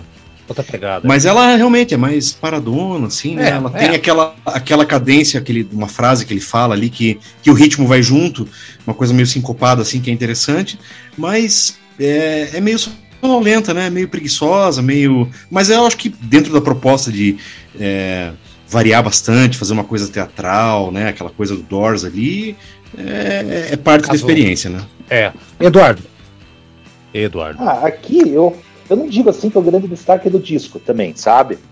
É, eu assim, é, eu acho assim que é uma música que tem linhas vocais interessantes. Ele não é uma, uma algo ruim, mas precisa de mais de uma audição, sabe? Eu a primeira vez, assim, um primeiro momento até dei a impressão, assim, puta, essa música realmente é um lixo, sabe? Mas assim, não é, não é lixo não. Não Eu é nem um pouco. que- Nem um pouco. Que se você escutar mais uma vez, você consegue descobrir o brilho dela, sabe? Uhum. É, assim, mas não é a minha preferida do disco, entendeu? Não Ah, é. não. Também não é pra- minha, também não é eu minha preferida, outras só- aí, sabe? Só pra deixar bem claro, também não é minha preferida, mas eu gosto da linha do baixo dela. Acho muito boa a linha do baixo dela. E o lado Morrison Hotel fecha com o lado A, né? Ship of Fools. O baterista John Densmore, pra mim, um dos melhores, aliás, assim, um puta do batera, assim, um puta do batera. Jazz aquela, aquele kit de bateria dele faz um ritmo de disco espetacular. Começa com um baixão no começo hum, e a batida, eu não sei, o Thiago vai falar daqui a pouco da batida dessa música que eu acho sensacional, né? É mais uma vez um- um- uma desculpa por Robert Krieger mostrar toda a sua versatilidade, sabe? Uma, uma música espetacular e eu digo de todo o disco uma das as mais é, sonoricamente coloridas, se é que existe essa expressão. Vou deixar prim- eu vou, primeiro agora vou colocar o Thiago para falar depois. Existe. Então vai lá então, vai lá, ô Thiago. Aqui, me fala da bateria primeiro, Thiago. Você que é batera aí. Não, não, a, a levada de bateria é muito interessante mesmo. Parece que ele foi.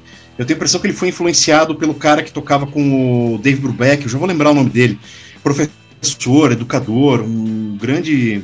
Uma grande figura da bateria, assim. É, lembra o É, Take Five? A música, ele, ele é lembra Take. Five, né, cara? Lembra que a música Take Five, na verdade. Lembra? É, isso aí, isso, Isso. aí, isso aí, isso aí. E, e ele é muito econômico, é um cara de poucas notas, mas muito preciso, né? Muito swingado. Ele tem uma característica bem interessante mesmo, esse baterista. E não é um cara que vai ser conhecido pelas peripécias, por tocar milhões de notas, não. É pela economia, é, por fazer o que é necessário para a música mesmo. Porque é, no fundo é mais importante, né? E aqui o Rei Manzarek volta com o timbre que às vezes eu também me incomoda um pouco, assim, sabe? Esse tecladinho meio estridente, eu não sei é, qual que é a- o nome disso, nem se era um teclado que você tinha uma chavinha ali que escolhia, ou ele tinha que trocar equipamento, não sei. Mas eu acho esse timbre, a frase se repete ali, né? E, e esse timbre fica voltando, ele parece um apito, uma coisa meio. Eu não sei, eu acho que isso é, é um pouco do que pode acabar é, incomodando, né? Algumas pessoas que, como o Aldo, porra, esse, esse som incomoda, né? Porque ele tem alguma coisa mesmo muito estridente, muito. Mas enfim, é, é, acho que O que a ao bateria faz. contrário de- de outras músicas, não, não acaba não acaba Ah. estragando, assim. É, Mas chama, a- chama um pouquinho a atenção. o- na- na- traduzindo, Thiago, o que a bateria faz de bom, o teclado caga. É isso, Thiago. O que você quer dizer? Não, não, eu, eu não diria que caga, sabe? É, é- é assim, porque ah, melodicamente ali a frase tá ok, não tem, não tem o que falar. É, uma- é um negócio da escolha do timbre O mesmo, timbre, sabe? é, é. O timbre eu sei que É, incomoda muita gente. é. É normal, normal. Não tem o que fazer. Ele parece meio um tecladinho de criança, o cara pegou um teclado de criança ali, numa faixa que não é tão experimental como aquelas coisas do Hermeto, que ele pegava brinquedo de criança, apertava o porco embaixo do braço, tava uma outra coisa, né? Uhum. Eu acho que o cara acaba, né, na próxima faixa vai ter isso também, né? É, talvez pra época fosse uma coisa que soasse de uma outra forma, eu não sei. Bom. Mas eu, eu, eu, eu entendo quem fala que incomoda, assim, realmente entendo. Por exemplo, o Aldo, né, Aldo? Aldo. É, o Thiago foi perfeito na análise. Aí eu, eu seria até um pouco mais incisivo, mas você, aliás, um pouco mais incisivo. Para mim, ser o teclado do, do Rei Manzarek nessa faixa é mais inútil que um cinzeiro numa moto. É, digamos assim, não tem utilidade nenhuma mesmo. Ah, mas você, peraí, esses, esse, é, calma ah, calma aí, calma aí, calma aí, calma aí. Esse zero na moto tem uma, fun tem uma função, é bonito. é, é bonito. Ah, é. Então, mas eu acho que não, não, não faria falta nenhuma na música se não tivesse o teclado. A música ficaria muito melhor. Eu acho que essa música aí tem, tem realmente uma, uma, uma levada de bateria muito legal. A guitarra do, do eh, se, eh, se destaca. Mas quando entra esse, esse teclado, pelo amor de Deus, põe tudo a perder. eh, Pra mim, caga na música. Meu Deus Então, céu. Tá. Eu, eu, eu acho que, que essa música aí, pra mim, tem esse, esse defeito. É o, é o, é o, o, o, o Ray Manzarek. Ok, ô Eduardo, você vai, o, o Ramos tá apanhando agora aqui. É, não, eu, eu, se- eu vou ser bem sincero, eu gosto do timbre do teclado do Ray Manzarek, sabe? Eu adoro Esse timbre de, de órgão, assim, que, que, vamos dizer, é um pré... É, um, é que assim, na verdade é como se fosse um órgão do, do pré-Hammond com distorção. Não sei Não, se- não farfisa, fiz não, não é aquele. bem. Ô Eduardo, não é aquele farfisa. É, farfisa, farfisa, isso, exato. é isso mesmo. É o anterior ao Ramon. É, puxa, você lembrou. É porque no meu, no, eu tenho um piano digital, né? E, e tem realmente esse timbre do farfisa, sabe? Exatamente. É, e É. é, é, é um timbre muito. Assim, é aquele timbre de, de também igual do Animals, de House of the Rising Sun, né? Não tem É, também. Que com certeza, assim o, no Al- teclado, com, cer- com certeza deve incomodar o Aldo pra caralho, que é o mesmo, né? Se não se incomodar com a, co- com Animals. É. é- Não, não, não. é, Naquela... o mesmo timbre, é o mesmo. Não, não, não. É o Farfisa igual. Não, mas a... Não. não, mas é que é que, é que o Rise, É o Rise of the Rising Sun, a música não tem não tem como estragar, aquela música é muito boa. Mas o timbre. Eu tô com o Aldo nessa, hein? Eu tô com o Aldo nessa. É uma, é uma questão de contexto, acho que é, tem. Assim, é, o timbre é uma coisa engraçada, porque é, dependendo do contexto em que ele está sendo usado, ele te incomoda ou não, né? E na House of the Rising Sun, realmente, é, se vocês não falassem, eu nem lembraria que, que é o mesmo. É o mesmo, é. Bom, estamos atrapalhando o Eduardo. Vai, Eduardo. Daí. Não, ó, eu, eu gosto, sabe? Normalmente, assim, agora eu não tô falando só dessa música, tô falando de Doors como. Tudo. Como, como um todo, sabe? É, eu, eu gosto mesmo da, da- do, do teclado do, do The Doors, eu não tenho nenhum problema com ele, sabe? Mas óbvio, assim, né? Que não é o mesmo teclado que a gente vê no Deep Purple, no Emerson Lake Palmer, eh, são. são é, é que o que você já vê no Deep Purple, Emerson Lake Palmer é como se fosse uma evolução mais pesada desse tipo de timbre de, de órgão, né? Mas o Ray Manzarek, ele não usa só esses órgãos Farfisa, ele também usa aquele Wurlitzer, né? Que é o Também. piano elétrico, sabe? Isso. Que no Riders on the Storm, por exemplo, é, tem aquele Wurlitzer lá, que ele faz aquele, né? Sabe aquele... É, Inclusive a, a Rita Lee copiou naquela do, do- no bem, você me dá água na boca. Não sei se É o mesmo. É, já percebi. é o mesmo riff, é o Mesma mesmo coisa. riff, sabe? É. Eles copiaram, assim, né, sabe? É, mas enfim, essa música, sim, eu acho muito boa, tá? Uma das melhores do disco, um dos grandes destaques. Uma coisa que me chama a atenção nesse, nessa música é que o baixo, ela me lembra How Many More Times do Led Zeppelin, Sim. Tum, tum, tum, tum, né? Tum, tum, tum, tarum. É. Tum, tarum. Lembra o João Jones? É, exato. Na hora, assim, eu botei na hora, assim, falei, Verdade, putz, cara. Nossa, e How Many More Times é uma música anterior, é, Anterior. é de 69, né? É, antes, How Many More Times, na verdade, é um blues de 1930, que, que- com aquele baixo de 1968, né, Eduardo? É, How Many More Times. Ah, sim, sim, claro, É, né? sim. É, é tipo aquela Led Zeppeliada, né? É, Jimmy Pageou. Que me pediu, né? Isso. Mas é uma Boa. parte excelente, tem a, a parte de, de, de- de teclado na- também, que vocês não gostaram do timbre, mas eu acho que o teclado eu acho muito legal dessa música. É, enfim, eu acho música excelente também. E não é tua escolha, Aruto? Não, Isso não, aí. não, não. A minha escolha é Não a é? última música do disco. Veja, é a última. é Ah, a última tá. que- Não, chegar lá. É. E poderia também ser candidato à escolha de música preferida. tá? É, eu falei, eu- é que no grupo eu falei que eu poderia ter escolhido essa, que essa é uma da, a que eu mais Sim, gosto sim. também. Mas, tá. Vamos virar o disco agora, vamos pro disco Hard Rock Café, o disco lá do B, ó, que legal, que, que, que ideia sensacional. Que começa, já que falamos de Ship of Food, agora vamos pra Land Ho, que é uma música de. que o Land Ho é um grito do marinheiro, terra vista, Land Ho! Né? É uma música é dentro do blues ainda assim, né? Uma, uma canção mais dançante. Tem mais, bem- também tem aquela coisa do funk aqui também, tá? Ah, o Manzarek vai apanhar de novo aqui, mas acho que o órgão dele tá bem climático aqui, né? É, a letra é uma analogia também sobre liberdade, buscar liberdade, buscar coisas assim, né? Ah, e o John Desmore tem uma, tem uma batida muito boa aqui também, uma, ah, acho que vale a pena a gente pegar, ouvir com calma a bateria. É, Chama-se Skyfall, Skiffle. É, não sei se é Skyfall ou Skiffle que se pronuncia, Thiago. Que é, Skiffle, Skiffle, Skiffle. Skiffle, O tipo é. do levado Skiffle. é. Isso. Que aqui dos, anos- da Inglaterra, dos anos 50, ficar batendo com, a- com o negócio de lavar roupa, assim, aquele tanquinho, né? Uma coisa meio assim e tal. É, parecido com. Batia, batia em jarro de vidro, aquela coisa toda lá. É meio. É uma, ele simula aqui, né? É o que ele faz aqui. Eu acho, pra mim, uma puta música que poderia estar, inclusive, na, na- na- na- no lado A. Podia ser uma boa música de abertura do lado A. Aliás, né? Se você levar em conta que o Hard Rock Café é um. O lado B é um outro disco, entre aspas, no conceito deles, então tá abrindo o disco também. Vai, tia, é, vou colocar o Thiago. Thiago, já que eu já falei da bateria aí, eu puxei você pro gancho aí. É bem interessante essa faixa. Isso que você falou da levada é muito legal, né? Porque ele faz uma, uma, marcação meio, meio marcial, né? Você tá marcando com o bumbo ali e fazendo uma levadinha na caixa, né? É, é, é bem bacana, bem bacana. É uma que eu também não lembrava, assim, tive que revisitar o disco para para relembrar dela, enfim. É, ele faz ali um negocinho. É, é- é muito essa coisa da alteração da dinâmica, né? Ele, ele faz essa levada, ele dá uma parada, ele faz aquela marcação só no aro da caixa, tipo bossa nova, assim, né? No meio. sim. Depois ela volta, ela cresce de novo.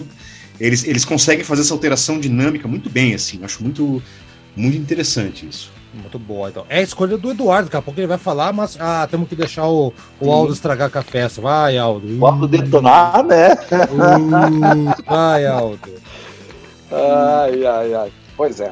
Oh, mas Não, só, só o- para complementar, o, antes do Aldo falar, o. Rei Manzarek usou o mesmo timbre aqui, e aqui ele não incomoda. Então você vê como é uma questão de contexto. O né? contexto é sim. Tá. Ok. É, essa música eu acho, Haroldo, que ela começa com um riff, é um riff assim, o riff dela é interessante, o riff inicial ali dela, ela dá uma dá uma assim uma, opa, parece que a coisa vai vai decolar. É, tipo, ela me agradou ali o começo dela. Fazia tempo que eu não escutava essa música, eu, eu ouvi hoje esse disco pra para estar com a bem fresco na minha cabeça para Tado do Aldo. pra, pra poder falar. É, eu. Mas eu fazia, olha, eu devo, devo dizer, acho que fazia uns 20, 25 anos que eu tinha ouvido esse disco pela última vez. Nunca mais quis ouvir. É, daí eu. É sério. É, daí entra de novo, é, embora co- concordo com, com o Thiago aí que não incomoda tanto quanto na, na, na anterior aí, na. Pô, agora me fugiu o nome da música, da, Chip of Fool. da, da- antes que nós tínhamos. Chip of Fools que nós tínhamos analisado, que é, é, o, é muito assim, ó, o- incomoda bastante, nessa nem tanto. Então eu acho assim que essa música ela, ela acaba tendo assim um, um pouco mais de mérito. Ela não é uma, não é uma música assim que, que possa se dizer completamente descartável. Assim, ela, ela tem seus méritos. Digamos, ela é uma música assim Passável. razoável. Não- dentro do, do, do, do- disco aqui é uma das, uma das menos, menos pior também. A gente vai ouvir agora ela, porque é a escolha do Eduardo. Eduardo, let ho! Ah, tá. Não, mas eu pensei que você ia botar a música pra tocar agora. Ah, não, é que- é, eu ia botar, só que eu esqueci. A gente começou a falar, eu esqueci. Então a gente vai colocar na sequência. É, eu, eu não comentei ainda, tá? Bem, mas assim, a minha escolha, óbvio, né? Eu, é, é, eu acho divertidíssima essa faixa. Eu acho, assim, realmente a faixa mais divertida do disco. É uma música, assim, muito legal mesmo de escutar. É, eu acho interessante que o The Doors compôs uma música de marinheiro, né, cara? É uma coisa que a gente não vê. Que outra banda a gente já viu compondo música de marinheiro? Rhyme of the Rusty Mas eu vou Mary. te contar uma coisa, Eduardo. Rhyme of the Rusty Vou te Mary. contar uma Oi? coisa. O, o Jim Morrison Ah, era não é. um Esse aí é. almirante Ah, sim, da tá. Marinha. Entendi, sabe? Aham. Ele, Ah, ele tem uma ligação com isso. Peraí, Tá, entendi, é, calma, calma, daí- calma, calma, calma. Um de cada vez. Vamos falar assim, peraí. É, Sim, sim. Fala, fala aí, Thiago.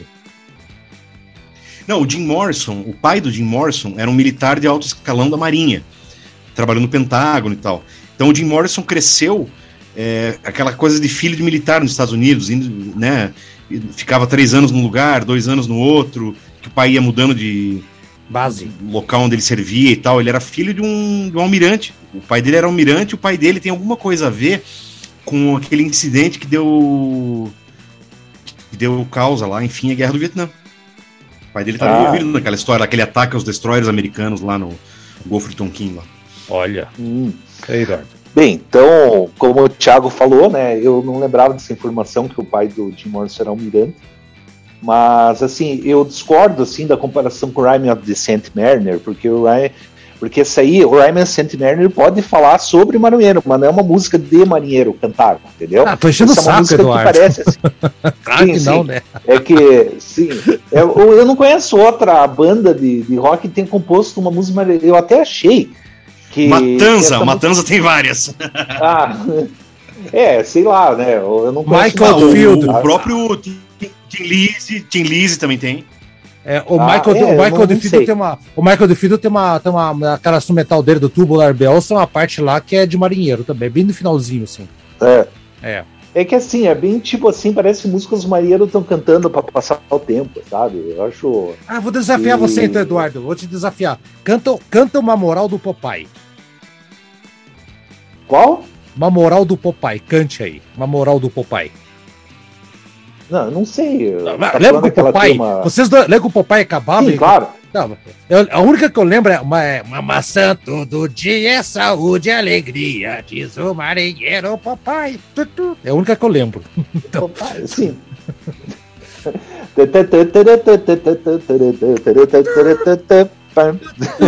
Isso. Mas é boa escolha, Eduardo. Eu acho, eu acho, eu acho uma, das, uma música que eu teria escolhido também, essa tua aí, cara, sabe? A Land Ho. Acho muito boa também. É, mas você sabe co- coisa interessante, é, hein, Haroldo? Coisa interessante é que eu achei assim que no primeiro momento fosse um cover de alguma música tradicional de marinheiro, sabe? Por isso que me impressionou. Daí eu fui ver, não, ó, o créditos da, da, da música tá pro- com Morrison e, e coisa e tal, né? Exato. E- mas eu achei assim que fosse um cover. Eu, eu achei que fosse uma coisa meio Tim Lizzy com Whiskey in the Jar, entendeu? Entendi. O música in the Jar tradicional. é uma música tradicional. Isso. É, eu achei que fosse cover de música tradicional. Que nem The House of the Rising Sun, lá do Animals, também é uma música tradicional. Né? Uhum. Não é do, do, do Animals. Essa, não sei se E- o pessoal sabe aí, né? Que a gente Exatamente. tava lembrando dessa música. Também. Tem É. até gravações com Lid Belly lá, que Lid Belly, é enfim, é outro bluesman super das antigas, assim, Sim. né, sabe? Mas Que enfim, vale, é- valeria programa, inclusive, assim- Eduardo. Valeria programa. É, não, dá pra fazer de repente com Lid Belly, né? Uhum. É, mas enfim, é uma música muito boa, excelente, eu adorei, sim, é, é música assim que é uma paixão à primeira vista pra mim. É, perfeito, então. Vamos lá, então. Vamos ver essa música Led Ho, que eu, pra mim, essa música me lembra muito meus 12 anos de idade. Puta que pariu, me sinto velho. Vambora.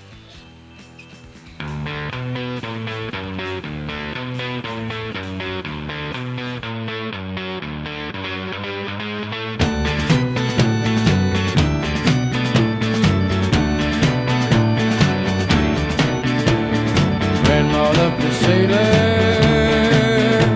who sailed a frozen sea. Grandpa was that whaler, and he took me on his knee. He said, Son, I'm going crazy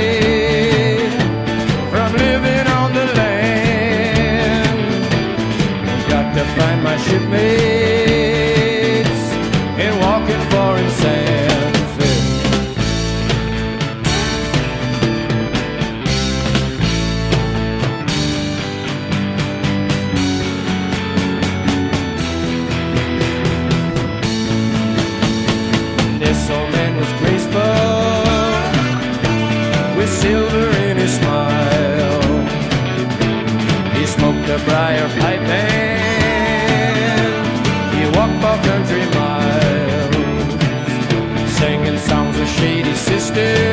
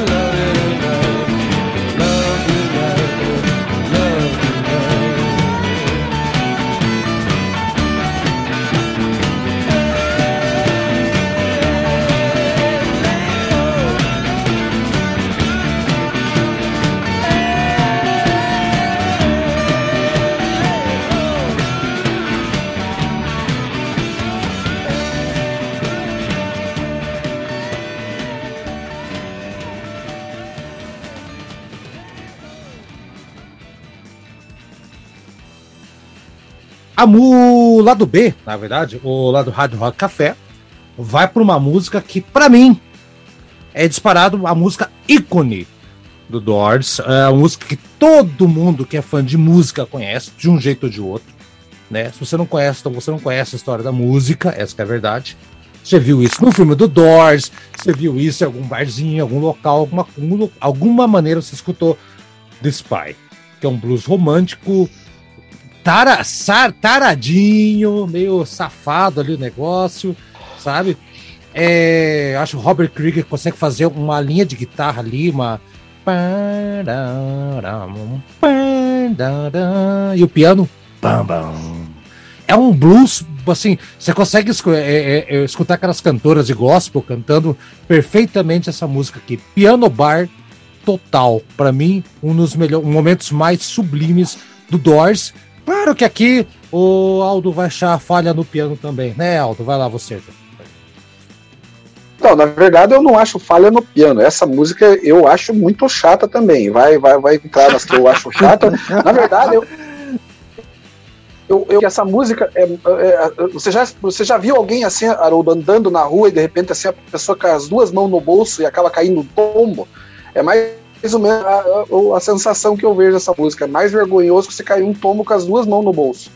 É, é, quer ser assim uma música é, que nem você falou, querendo criar um climinha tal, querendo fazer música estilo assim, que não dá nem para comparar, por exemplo, embora não tenha nada a ver, mas por exemplo, música sex, música com piano bar, você pegava ali aquele pessoal da Motown, eles tinham legitimidade para fazer algo nesse, nesse sentido. É, nesse caso aí, eu acho que o The Doors tentou fazer uma coisa que eles não sabiam fazer direito. Então, não é legal, na minha visão. Então tá bom. Ô, Thiago, e você? Não, nessa eu vou ter que discordar do voto do Aldo aí, porque eu acho que eles foram, acertaram bem, assim, eles conseguem. O Doors é muito bom nisso de criar clima, né? Você pega lá, eles gravaram no mesmo disco The End e When the Music's Over, né? Bom, não é isso? Tá no mesmo sim. disco, não tá? Ou tô falando não, besteira? Não, essa As duas são do primeiro. Isso. O When the Music's Over é do primeiro disco. Qual é a outra que você falou? Qualquer outra? The End também é do primeiro disco. É também. Ah, não, não, não, não, não. O End the Music is Over não é do primeiro disco, não. Ele é do. Ele é, é do Strange Days. The End, sim, The End, certeza. É, é, é do Strange Days. Ah, é, logo depois, né? É. Aliás, Bom, a melhor de qualquer música. maneira. desculpa, é... Thiago. A melhor música da história do Doors chama-se When the Music is Over. É a minha opinião. Pode seguir. Olha, eu, eu fico entre essa e The End. Elas estão sempre disputando um lugar aqui da minha favorita. É, é. Mas eu acho que aqui, como, como nessas duas, como em Spanish Caravan, em várias outras, eles conseguem criar o clima que eles propõem. Né? Uhum. É, o Doors tem esse negócio. É, é, difícil você categorizar, dizer, é uma banda do quê? Né? Pô, eles fazem tudo que é tipo de coisa, né? O, ah, vamos, brinca um pouco com blues, brinca um pouco com música um pouco mais progressiva, é, com alguma coisa Funk. daquela sonoridade do final dos anos 50, do começo dos anos 60, de rock and roll, com funk, com assim, eles é, o que eles marinheiro. propõem fazer, eles vão conseguir fazer alguma coisa interessante, né? Música de marinheiro. É, é, música de marinheiro, né, enfim, misturando uma coisa mais art rock com poesia, com, né, enfim, sim, sim. Com, com o Jim Morrison declamando ali e tal, e acho que aqui eles conseguem perfeitamente fazer isso. Uhum. É, acho que combina muito, né? Aquele jeito do, do Jim Morrison cantar com o, o jeito do piano. É, a, eu aqui acho que eles acertaram. É uma das melhores músicas do disco, uma das grandes faixas deles, enfim. Sim, sim. É, uma grande música, sem dúvida. Eduardo, e você? Então, é uma música aí que eu gostei muito, principalmente por causa do piano. Ah, e logo no comecinho é engraçado que o. Eu nunca sei falar o nome do, do tecladista do The Doors, Ray Manzarek. Ray Manzarek. Como, é que, como é que pronuncia mesmo? Falou, falou Ray o nome dele. Tá você, você é, acertou. Falei. Não, é. eu não sei falar Ray Manzarek. eu nunca tenho certeza. é. eu acabei acertando. Mas acertei meio sem querer, sem, estar, tá, sem estar convicto de que é. estava pronunciando certo. Acertou. Ah, a, a é, assim, é uma. Eu, eu acho que principalmente no começo, percebo que ele usa o registro grave do piano, né? E, e eu, eu achei bacana isso, porque não é muito comum no Dorsey ver o, dar aquele tão, aquele troço grave, o baixão do piano, né? É. E, e assim, uma faixa que eu digo é a cara do The Doors, é típica do The Doors, o jeito do Jim Morrison cantar é, é The Doors até não poder mais. É, Uhum. Assim, é uma faixa excelente também do disco aí. Sabe? Maravilha. Eu acho que, que seria essa a minha avaliação sobre a faixa. Então tá, gente, vamos partir para a próxima música, The Queen of Highway, que é uma, uma música. É, é uma, uma- é uma- Ela é mais tranquila, ela é agitada, mas ela tem uma cozinha bem bacana, assim, né? Tipo, cozinha que eu digo baixo e bateria, né? Da, da- do Doors. Uma canção bem construída, assim, não, eu não destaco ela como uma das principais que eu mais gosto. Mas ela cumpre o seu papel aqui dentro. Então, essa aí é uma canção que eu acho que poderia passar batida, assim, na minha opinião. É o ponto fraco do disco, vamos colocar da seguinte maneira. Não é ruim, mas nesse contexto ela se perde um pouco. Aldo, dessa linha. Engraçado, cara. Quando, quando eu vou. é, eu- até mesmo quando eu vou elogiar o The, o The Doors, eu acho que eu vou, eu vou, pegar, eu vou comprar a briga. Quando eu escutei essa música, sabe o que, que eu me lembrei, cara? Eu me lembrei assim que o The Doors tem um mérito, que ele foi a principal influência do Echo and the Bunnymen, cara. E como eu gosto do Echo and the Bunnymen, daí eu pelo menos eu vou dar esse mérito. Então, pro- porque essa música me lembrou muito as músicas do Echo and the Bunnymen, dos álbuns ali do Ocean Rain, do é, Crocodiles, enfim, do Heaven Upper Here. Eu gosto do Echo and the Bunnymen, que é uma da que é a principal influência eu do, só do Echo and the conheço o Bunnymen, é Killing. Moon lá, só conheço o Killing Moon. É a única Do deles que de tem. Manhã. só É, tem então, essa. que ele- Só tem é. essa. Só tem Kilimum. Bom, mas. Não, não, não, não, não. Não, não, não. Pelo Sim. amor de Deus, Haroldo, não fala besteira, pelo Não, amor não é de Deus. besteira. É, claro que aí vai, vai de gosto. O, o Eco, a, a banda do Eco. A banda do Eco. Briga, briga, briga. o Eco, o Eco e o homem, o homem Ah, coelho. Então, mas, mas então, mas eu acho que essa Olha. música ela tem bastante influência, assim, ela, ela tem esse mérito, ela influenciou aquela, aquelas bandas de pós-punk dos anos 80. Não, algumas o. Aldo realmente não gosta do Doors. Ele tá, ele tá falando que o Doors. E realmente, isso, isso é um fator para não gostar do Doors. Aí eu concordo com você. Influenciou toda aquela, aquela banda de depressivos retardados dos anos 80 lá. Jesus, o Eco e o Homem Coelhinho lá. Jesus. Aí eu tô com você, Aldo. E se influenciou, eu acho que aí esse foi um lado negativo do Doors. Aí eu tô de acordo. Como é que é o nome daquela outra banda, Eduardo, que é bem chatona lá? The Cure? Lembra, Eduardo? Que você... O Eduardo chegou a gostar de The Cure uma época, né, Eduardo? Ah, The Cure eu gosto, cara. Você Pô, gosta? The Tá, The porra, Que é legal, Haroldo. The Cure é Eita, legal. Tem que coisa legal do The Cure. Ai, ai. Tá, Eu gosto, sim. ok. Ó, o, o Aldo já terminou de Mas detonar assim, o que eu não gosto é aquela Joy Division. Ah, não, essa não tem como, cara. Eu não gosto de Joy Division. Daí É, não, não tem como. Tá, o Aldo, ok, já. já Ah, eu também não gosto de, de, de Smith também, sabe? Ah, ninguém gosta Já, já, a minha parte já falei. A influência. Tá, ok. Tá, Eduardo, você já chega, você Ah, eu gosto de Morrissey. Ah, tá louco. Não, não, não dá. É, não, já, já- aí vai baixar o nível demais. Cara. Vamos pro funk carioca também? Vocês querem falar de funk também? Já chegamos, já chegamos no Morrissey, vamos pro funk. Então vai, ô, ô Thiago. Ah, porra. Thiagueira. Tá, Assim, eu não consigo fazer uma conexão entre essa música e essa essas bandas pós-punk, new wave, esses negócios aí. Mas ela é uma que eu que eu acho que é meio fraca assim, meio porque ela, ela parece que tem uma, uma indecisão dos caras assim, ela fica indo de uma coisa para outra, mas de uma maneira indecisa, de uma maneira é, é bem filler track assim, eu achei. Achei Total. bem assim, puta, estamos com uma ideia meio inacabada, meio que não ficou redonda, que não acertamos assim, a música não ficou bem concluída, sabe? Parece É. que juntaram duas, três ideias que não amalgamaram muito bem ali e ela não, enfim, não não fruiu, sabe? Não, É.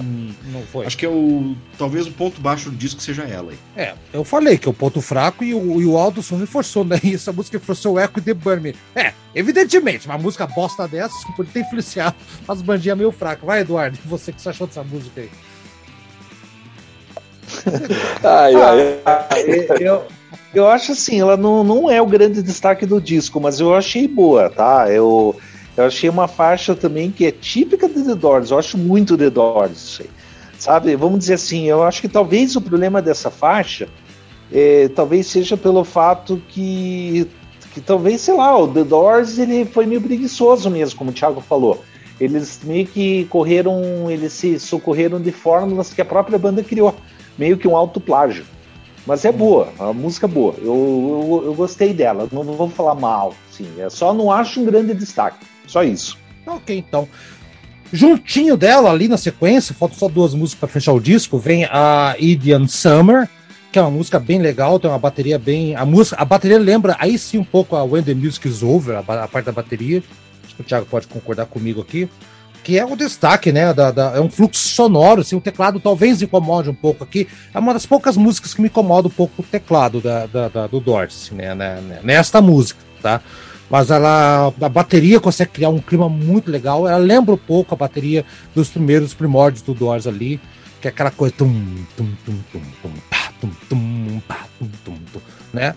E, uh, e Jim Morrison tá cantando bem aqui, tá? Eu acho uma música que não incomoda tanto. Talvez o teclado poderia ter sido outro, minha opinião. Aldo.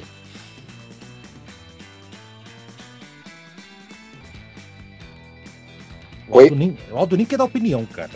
Aldo- Indian Summer. Não, não, eu, eu- não, Haroldo, agora que eu, é que agora que eu escutei, deu, deu, deu um corte na- no- quando você me chamou. Ah, tá. Indian Summer, sim, eu, eu escutei. É que agora que eu, que eu, que eu, que eu- eu acabei escutando você. É, Haroldo, eu acho assim que essa música se imagina. Se seu teclado te incomoda, você que é fã do, do The Doors, imagine eu, né? Então eu não vou. Você deve imaginar o que, que eu acho do teclado dessa música, né? Então tá bom. É, eu, eu, eu vejo o seguinte, cara, que, que essa música aí. é, não, não, mas deixa eu terminar. Tá Eu acho que essa, ela, ela assim, ao lado da, da, da Blue Sunday, ela pra mim é, é, uma, é uma das que pode ser indicada como sonífero, já, já falei, né? São duas que aí que pra mim são sonífero puro, é essa e a Blue Sunday, né? E eu queria só ilustrar essa história com uma com uma, uma, uma coisa que eu, que eu acabei lendo sobre antes de começar o programa que eu achei interessante falar aqui. É, até eu escutei no, naquele programa lá do, do, do- do Bento, lá do, do PoeiraCast, que também faz um podcast também bem interessante, né? Acho que não tem problema a gente falar desse podcast, que é um podcast aí que é um precursor dos podcasts aqui no Brasil, né? Aham. E, e eu, eu tava escutando eles falando sobre o The Doors, coincidentemente, num, num dos programas deles. E daí o, o- um deles lá gosta dessa da, da fase do The Doors sem o Jim Morrison, né? É que, ah, porque eu acho aqueles dois discos legais, né? Daí os outros tudo metendo pau nele por gostar, né? Daí ele contou a história, disse que um moleque chegou assim na, na galeria do rock, todo metido lá com a, com a camisa do, do, do The Best of the Doors, que só tem o Jim Morrison na capa, né? E daí encontrou um outro cara fã do The Doors e com a camisa do, do Older Voices, né? Que só tem os três, né? Aí, o, aí o moleque quis dar uma de, de gostoso, chegou assim pra ele e falou assim: É, você não acha que tá faltando. é, não tá faltando um nessa, nessa tua foto aí, dessa, dessa tua camisa? Daí o cara respondeu assim: Ué, e daí? Na tua tá faltando três? Exatamente. Então ficou bem Older interessante, né? É. Então, Então, então é. E, e, e, e eu sou suspeito pra falar, porque eu gosto do Older Voice, sabia, Harold? Daí Não, agora é vamos dizer que eu também tenho, tenho bronca com o Jim Morrison. eu tô, eu tô problema com o Jim Morrison. Então, então, É. mas é, eu só queria. Jim Também, o Jim Morrison e o, e o Ray Manzarek. É, Os dois que morreram, né? Então o teu problema Mas é enfim, no, resolvido. no, no Older. Não, mas enfim, era isso que eu tinha pra falar. Então tá, vai. Ô, Thiago, India Summer. Eu gosto bastante dessa invenção de moda com, com poesia do Jim Morrison, com é, eles criando clima e tal. Acho que quando eles acertam, eles acertam bem, assim. E esse negócio do, de, de, é, de adolescência, de conhecer essas coisas na adolescência e tal. Eu lembro que eu ia no ia pro centro jogar fliperama, às vezes dar uma volta no, no centro, ia no Miller ali, que tinha a livraria Curitiba, né? Quando ela era bem grande ainda e tal. Quando vale a pena. Ela- não- é, não, e era, ela era mais pra frente do que ela é hoje ali, né? Uhum. E eu lembro que tinha pra vender um livro de poesia do, do Jim Morrison, que era. American Não Player? lembro qual editora que era. Ou American não era Player? American Player, era, é, não, não, era, era um outro livro. Fist of Friends? que era até impresso em papel jornal, assim, eu não, eu não lembro o título dele. Eu lembro que eu juntei um troquinho, fui lá, comprei e por muito tempo aquilo foi uma coisa que eu tinha, assim, porra, o, né, o, o livro de Jim Morrison e tal, li as poesias dele, não sei o quê.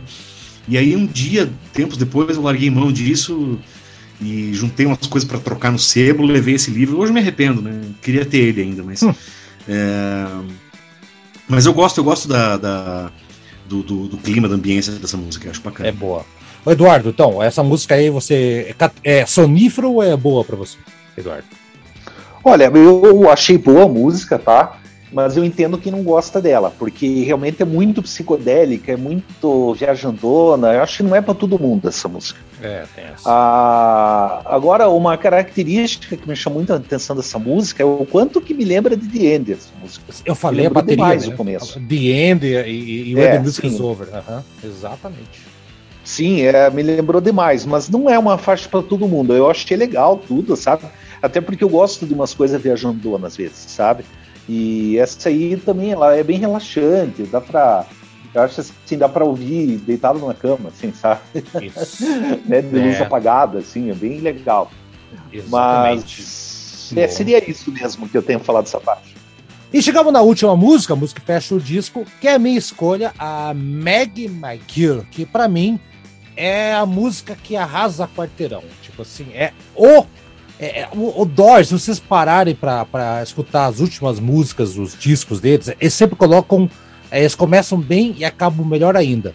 Né? Acabaram com The End, acabaram com When the Music is Over, acabaram com The Soft Parade, eles acabam com o disco né, Riders on the Storm, sempre em alta. E aqui, hum, é 5 to 1 no, no, no outro disco também, né? É, acho que 5 to 1 que acaba, se não falha a memória. A Maggie McGill é uma música perfeita. Eu, vou colocar aqui, vou nem comentar muita coisa, não. Eu acho uma, uma das músicas mais interessantes e que mostra tudo do Doors. Aqui tem tudo. Tem a, a bateria a- a- a precisa do, do John Densmore, tá, o Jim Morrison cantando muito bem, sem exagerar nem nada. E aqueles slides do, do Robbie Krieger que eu acho sensacionais. Eu acho sensacional. Lembra um pouco Moonlight Drive, uma- alguns momentos, aqueles slides lá. Ah, enfim, Ó, Moonlight Drive nas maiores faixas do Doors, hein? mas Essa é melhores, é, me- Menos pro Aldo. O Aldo eu acho uma porcaria. Aliás, Aldo, é Maggie McGill. O que, que você acha dessa. O que, que você odeia dessa música aí? Haroldo, surpreendentemente, então, essa aí, não, não. Essa aí é, eu, eu, eu acho, é, junto com Peace Frog, é, é o destaque do disco. Oh, É, então, oh, Sério, sério. boa, boa, boa. Seria, seria assim, o, os 20 ou 30% do disco, o disco tem 11 músicas, né? É, três, três você você salvo, né? Então, ah, essa aí é legal porque ela, porque ela, ela pega ali, um- até o vocal tá mais, a- tá mais assim agressivo no, no, no- princípio ali, o Jim Morrison tá cantando de uma forma menos afetada, eu acho legal isso.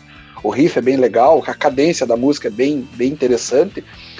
E para deixar bem claro, até é interessante citar isso, eu, eu tenho uma música do The Doors que eu acho espetacular, uma das maiores músicas de todos os tempos, embora não goste da banda, eu acho que não tem como não gostar de The End.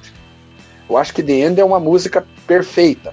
É uma música que, digamos, se, se existe uma razão para alguém dizer que o The Doors, é, se o The Doors não tivesse feito nada além do The End, já, já teria já teria que ter o meu reconhecimento. Então eu, eu, eu tenho que deixar registrado isso. Eu não gosto do The Doors, mas The End para mim é uma música espetacular e isso eu, eu faço questão de, de, de frisar. Então, tá. Ok, então, o Eduardo. Olha, ó, Thiago, o Aldo gosta da, da última música. Quem diria? Não, e é muito boa, é muito boa mesmo. Eu- aqui eles conseguem misturar um- uma levada de rock and roll com aquela é, aquela marcação meio tribal, daquela coisa meio indígena que o que o, que o Jim Morrison gosta de fazer referência, né? Então é- ela tem uma levada, mas que parece uma levada é uma, é uma levada meio tensa assim de tambor, uma coisa que parece uma coisa de índio batendo em volta da fogueira, ali aquelas coisas que ele gostava de falar e tal. É, é bem interessante a sonoridade aqui, porque ela tem groove, mas ela também é bem marcada. É, é- é um- eu acho que também é um dos destaques do disco aí, viu? Nessa eu vou concordar com o Aldo. É uma música, uma música bem legal. E antes de chamar o Eduardo, que vai dar o último comentário, e daí a gente vai ouvir a Meg McGill, que é.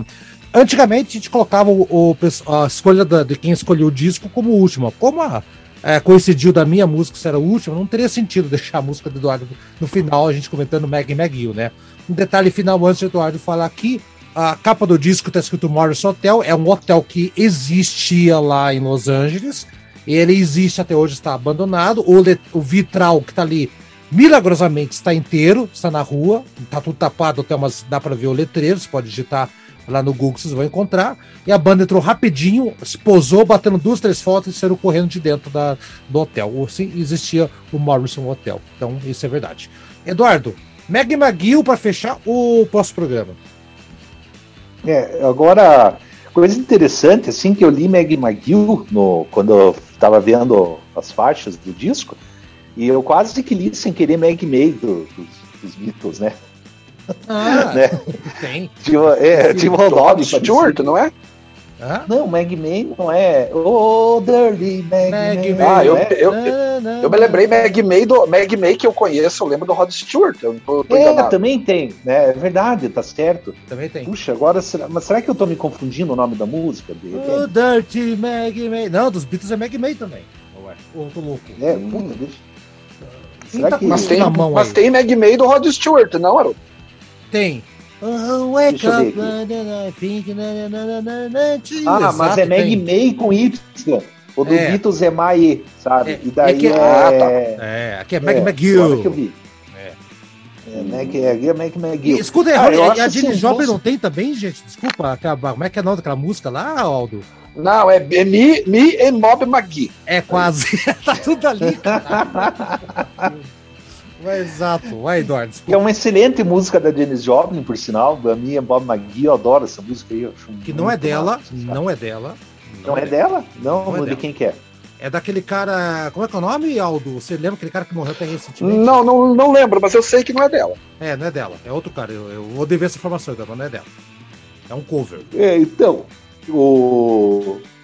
eu acho assim que é, uma, é um blues rock excelente para fechar o disco. Muito bom de escutar, sabe? Eu não tenho lá muito comentário sobre essa música, mas, mas sei lá, talvez se destaque, talvez os vocais do Jim Morrison, que estão muito, estão muito assim, como é que eu posso falar, tão agressivos na medida certa. tá? É, é uma música muito boa mesmo, sabe? Pra, que serve muito bem para fechar o disco com chave de ouro. Ótimo. Gente, então vamos É, escutar aqui é a isso. música. É, vamos escutar então a música que o, disco do que o Eduardo escolheu. Eduardo, boa escolha, belíssima escolha, assim. Quero dizer, Eduardo, que daí é um gosto pessoal, aí o gosto pessoal não tem como argumentar. Se tiver, eu tava planejando colocar o de Soft Parade. O Soft Parade, mas você vê com Doors, então não, não pode mais ter Doors Sim. aqui. Quer dizer, vão ter Doors, aí vai pra frente para desespero do alto. Então, Eduardo, dá tchau pra galera então e até o próximo. dá tchau pra galera, Eduardo. Gente, tchau aí. Tchau aí para vocês, tchau, querido ouvinte que tenha porventura chegado até o final aí deste episódio. Eu agradeço aí muito, espero que vocês tenham gostado desse disco. Mas eu acho assim, provavelmente vai gostar. Eu acho que não existem tantos áudios assim no mundo.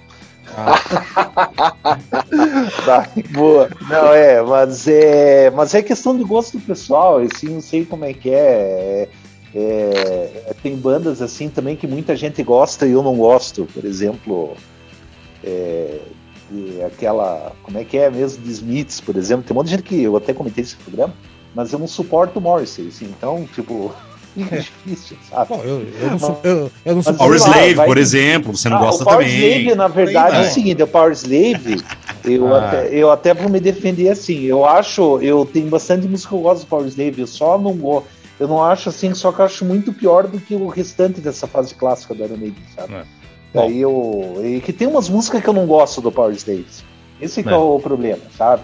Mas, óbvio, Aces High, Two Minutes to Midnight, eh, são músicas que eu excelente, principalmente esses High que eu adoro, Ah, assim, um dos melhores do Iron. Nossa, Não, não, tem não, muito mas, mal, né, mas você- já falou mal do disco, Eduardo. Não tem, não tem jeito. Você já falou mal do disco.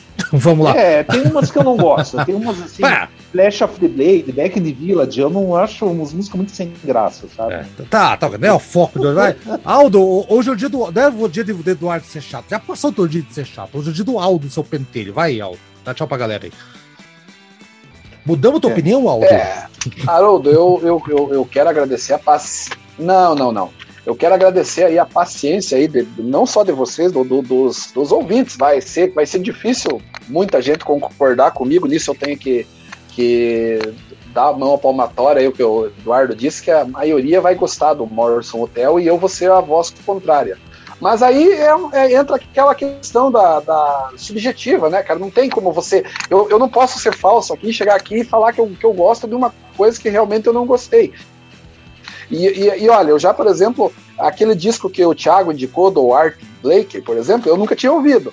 Eu fui lá e ouvi. Se eu não tivesse gostado, eu ia chegar e ia falar a mesma coisa. Olha, eu, eu escutei o disco e achei ruim, achei chato. Eu não consigo mentir. Então, eu acho que aqui todo mundo pensa da mesma forma. Se, se, se no futuro a gente, eu indicar um disco e algum de vocês não gostar, é claro que, que vai poder falar, dizer, ó, oh, não gosto. Isso eu acho que até fica legal pro programa, porque é, cria uma dinâmica, né? Muitos vão dizer, ó, oh, ninguém tá criticando bobagem, você oh, por não, isso, Aldo. Tá Aliás, Aldo, não, é, nós, não, não, nós estamos incentivando não, que você tô... cria intriga. Você não tá. No começo você tá meio assim, depois você soltou o freio de mão, mas você não tava querendo criar a polêmica. Ah, mas que bom. Não, não, eu, é. eu só tô. Então, justamente por isso, eu tô, eu tô deixando bem claro que isso vai acontecer mais vezes daqui para frente, é bem provável que aconteça, e é natural. É uma coisa que não, não falar mal de um de, de, de certa banda, ninguém é inatacável. Mal, nem mesmo não é falar mal. Então, fala gente... mal não é isso, fala mal não é isso. Peraí, peraí, peraí, vamos pôr um pingo no i aqui. A gente tá. A... Segura aí, Thiago, segura aí. O Thiago tá com sono. Vamos lá. Isso não é falar mal. Fala ah, mal. Tô, tô ouvindo, tô, tô, ouvindo com atenção aqui. Olha só, ó, fala mal. Vamos ver, ô Thiago, você, tá, você que tá quieto, ô, ô Thiago, escuta, ó. Não gostar é assim. Haroldo, você quer um hambúrguer? Ah, não, não gosto de hambúrguer. A carne me desce mal, não gosto de pão e a maionese acho uma merda, me deixa ruim. Eu não gosto, não, não vou comer o hambúrguer uh, dessa hamburgueria, porque eu não gosto de hambúrguer. Ok, isso é um ponto. Falar mal é isso aqui. Quer comer hambúrguer lá? Não, esse hambúrguer, esse lugar é uma merda, esse lugar é uma porcaria. Não vá lá. Isso é falar mal. Você falar a tua opinião, que você acha, não é falar mal falar mal quando você pega deliberadamente, começa a colocar adjetivos que não tem nada a ver. Se você chegasse aqui, ah, o Jim Morrison é um babaca, aí estaria falando mal. Mas você tá falando, não, eu não gosto do jeito que ah. ele canta, eu não gosto do teclado. Isso não é falar mal. É, para mim é muito. Eu tô certo ou tô errado, Thiago? Eu tô louco. Não, não, veja, eu acho que tem, tem, tem facetas para isso, tá? É, tem um aspecto subjetivo, que é como o Aldo foi totalmente honesto e sincero ao dizer: olha, eu não gosto disso aqui, eu não vou conseguir é, é, fazer uma análise aqui é, que, que, passe por isso, porque é um troço que me desagrada. Eu não gosto, né? É, e acho ruim. É, é um disco que eu boto para ouvir e me irrita. É, o timbre irrita, a voz irrita. Você tem uma antipatia pelo troço, né? Uhum. Exatamente. E, e, e, assim, o que a gente está fazendo aqui não é aquela crítica musical né, profissional a gente não que é o cara vai falar assim, olha, Lógico. tudo bem, é, o crítico, né, o cara que nem o Harold Bloom, esse tipo de gente, é, é o cara que é crítico profissional, ele vai poder falar assim o seguinte para você, pô, eu li um livro, eu achei uma merda, mas o livro é, é, bem escrito, tem méritos, o cara domina o idioma, o, o cara sabe contar uma história e tal, não me agradou, não gostei, porém, né, é, a gente faz uma coisa diferente, né? Aqui é emoção, é, aqui que... é estômago, aqui é estômago. Né? Aqui Sim, é, eu, eu, eu é. acho que tem um lado de você se propor a ser crítico profissional de música que você pode falar assim, olha, eu não gosto desse disco, né? Não é o tipo de som que me agrada pessoalmente, mas dentro do que a banda se propõe a fazer, a competência do que eles fazem, etc, etc, você pode ir por esse lado, né? Mas eu acho que você perde muito da espontaneidade, né? Perde. É, então, é, é, é, achar o ponto disso é que é a questão, né? Vocês lembram então, do programa do, do programa Música ao Vivo, Thiago? Lembra? Que a gente falou lá, dos discos ao vivo? Lembra? Acho que eu não tava desse. Esse é o que eu não consegui. Ah, você não conseguiu. É, mas você, é, você ah, conseguiu, tá certo. É. Quando chegou a hora do Loco Live, que você indicou o Loco Live do Ramones e não pôde participar, eu falei, cara, eu não gosto de Ramones, acho um pé no saco, mas é um disco que eu acho que dentro da proposta punk ele cumpre muito bem seu papel. E é verdade, né? Ele cumpre o papel. O fato de eu não gostar não quer dizer que a banda não faça aquilo que ela se propôs. É de, aí é, outro, é outros, outros 500, aquilo que o Thiago tá falando, né? Tipo, eu não gostei do livro. Mas, se você quer uma leitura romântica e tudo mais, o livro vai te agradar. É isso que, é isso que a gente não tá fazendo. Aqui a gente tá. É um bando de amigos falando merda aqui das músicas aqui. Então, vai lá então, Thiago, dá um tchau, dá um tchau, boa noite aí. Vamos, tá muito grande esse programa, vai ficar muito tarde. Tchau pra vocês. Tchau, Thiago. Até semana que vem. Tchau, tchau, tchau. Valeu, abraços em todos aí. Vamos lá, abraço, abraço, até mais. Estamos enrolando demais. Tchau pra vocês. Tchau. Tchau. Tchau, tchau, tchau. Valeu! Boa noite. Tchau, tchau. Valeu, valeu.